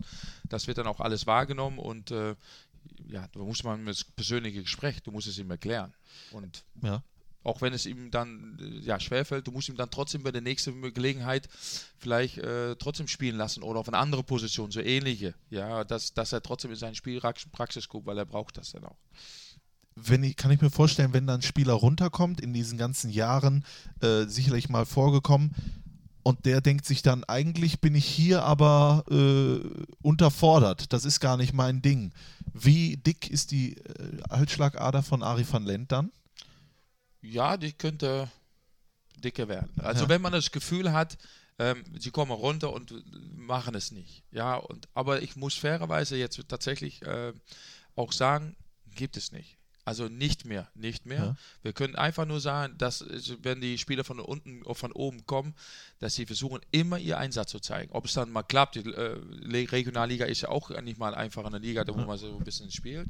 Die bemühen, äh, ja, bemühen ist ein böses Wort. Aber sie versuchen sich alle so einzubringen, dass sie gute Leistung bringen und die wollen sich ja auch verbessern, weil äh, Fakt ist, die haben ja auch keinen Spielrhythmus. Also die versuchen das bei uns und ja, manchmal klappt es mal gut, manchmal weniger gut. Aber dann ist das okay. Wenn da jetzt einer kommt und der macht das nicht gut, gibst du das auch ungefiltert Ja. eins zu eins so weiter? Genauso. Ja? Ja, weil das sollte er auch wissen. Ja. Nicht, dass er noch, er kann ja alles erzählen, aber das kriegen sie, darum ist es gut, dass Otto oft da ist, Ja. dass man Feedback hat, Trainer weiß es ja. Also das wird dementsprechend äh, erzählt, ja, weitergeben.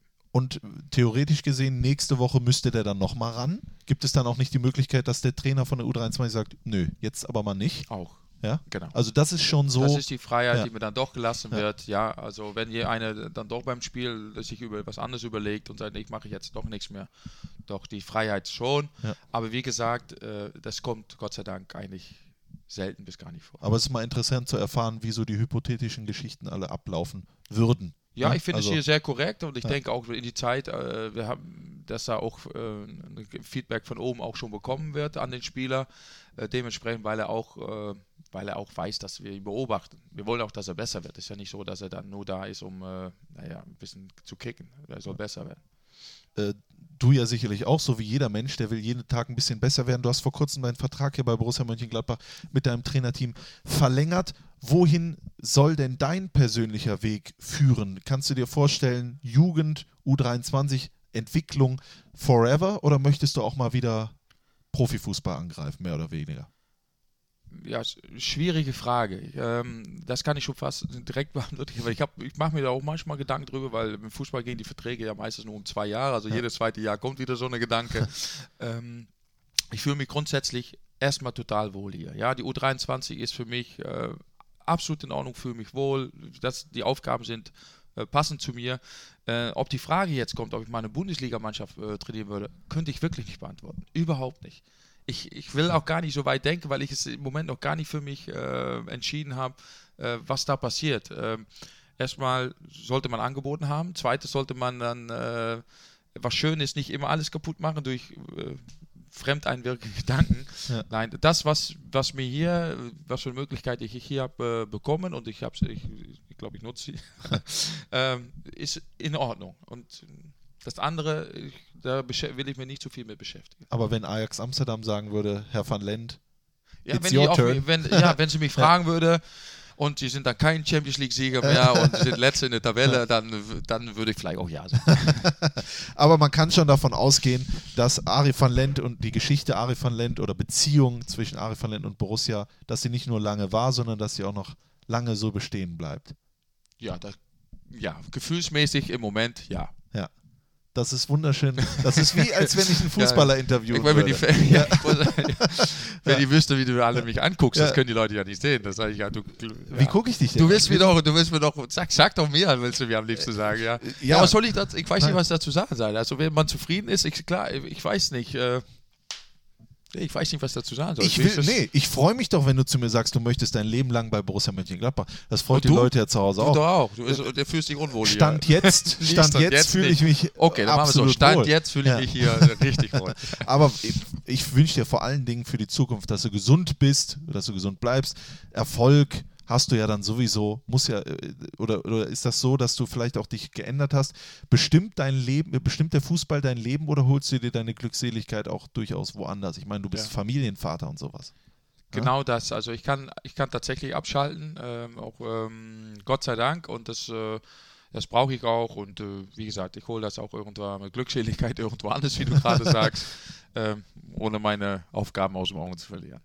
Gibt es denn irgendetwas, wo du dir gesagt hast, das hättest du mich aber mal fragen können, weil das wollte ich immer mal erzählen in der Öffentlichkeit, was ich jetzt aber noch nicht gefragt habe? ich bin froh, dass du gewisse Dinge gar nicht gefragt hast oder nachgefragt hast. Und deswegen ich weiß nicht. Was viele, ja, was viele Leute ja, du musst es wirklich sagen. Also es gibt hier wirklich einige Fragen, da sehe ich, warum es dir schwerfällt. Also du windest dich mit deinem ganzen Körper, wo ich denke, äh, wenn ich jetzt nochmal nachfrage, dann werde ich ihm wahrscheinlich in Kommt ins Schwierigkeiten bringen. Ja, da kommt er ins Schwitzen. Nein, es soll ja eine schöne Geschichte hier werden. Aber ich habe mich sehr gefreut, dass du hier äh, so offen und ehrlich gewesen bist. Oder gibt es da noch ein Anekdötchen? Komm, Ari, eins Nein, noch zum gar Schluss. nicht. Vielleicht, Ja? aber vielleicht Ja? si- sitzen wir hier in ein paar Jahre wieder oder dürfen wir hier sitzen in ein paar Jahre, dann sind wir beide glücklich. Und vielleicht gibt es dann mehrere andere Geschichten. Wenn du dazu. dann vielleicht irgendwann mal in 20 Jahren Bundesliga-Trainer bist, vielleicht sogar von Borussia Mönchengladbach, darf ich dich dann weiterhin duzen oder muss ich dann Sie sagen? Nein, wir duzen uns weiterhin. Das sollte man nicht mehr ändern. Das sollte man nicht. Wer das macht, der kann ja wohl kein normaler Mensch sein. Ne? Hast du irgendwo gelesen? Das habe ich irgendwo gelesen. Ja, das äh, war mit Wolfgang Sittger. Das Ich könnt ihr weiß. euch zu Hause auch nochmal. Wollte sie mir aus Respekt hier Ja, über den doch, Podcast. doch, doch, doch. Hör mal, das Problem ist natürlich im Fußball, die Interviews, irgendwann wiederholt sich das alles. Es ist schwierig, was Neues rauszuholen. Aber wir haben zumindest deinen Musikgeschmack äh, heute erfahren. Das kann man ja schon mal sagen, als Positives. Und vieles, vieles mehr. Es hat mir sehr großen Spaß gemacht. Ich hoffe, dir auch. Danke, ja. Ja, ich wünsche dir für die Restrunde in der Regionalliga das Allerbeste und hoffe, dass wir dann in der nächsten Saison was zu feiern haben in der vierten Liga. Ich weiß gar nicht, dann ist aber nicht so, dass der Meister direkt aufsteigt, sondern dann gibt es wieder die Genau. scheiß Relegation, ne, wenn ich das mal so sagen Ja, ich darf. glaube schon, ja. Ist das, Aber da hätten wir nichts dagegen, dann läuft es wenigstens positiv. Also wenn wir da mitspielen dürfen, dann haben wir wenigstens schon mal ein gutes Jahr gehabt. gibt es irgendwas, was bei dir negativ ist? ist du findest überall das Positive, oder? Äh, äh, na, das, das lassen wir mal. Ari, herzlichen Dank. Okay, Bleibt bitteschön. gesund. Bis zum nächsten Mal. Euch danke ich recht herzlich für die Aufmerksamkeit, dass ihr zugehört habt. Und äh, den dritten Titel haben wir auch noch. Alles von U2 Ja. und Guns N' Roses. Das kommt noch auf die Spotify-Playlist mit drauf. genau. Das Ja. hat mir meine Jugend. Ich höre das heute noch gerne, auch wenn es schon ein bisschen älter ist, alles, aber äh, ja, Ja, hör mal. Auch alte Musik ist noch schön. Ne? genau. Auch auf alten Rädern äh, und so weiter genau. und so Fährt fort. man auch. genau, fährt man auch. Apropos Holländer. So, das war der Mediamarkt Fohlen Podcast, der Talk. Wir sehen uns und hören uns sicherlich wieder in den kommenden Tagen und Wochen hier bei Borussia Mönchengladbach. Bis dahin, macht's gut. Auf Wiederhören. Tschüss. Tschüss. tschüss. Das war der Mediamarkt Fohlen Podcast, der Talk. Hört auch rein in den Fohlen Podcast, die Nachspielzeit und Fohlen Podcast Spezial.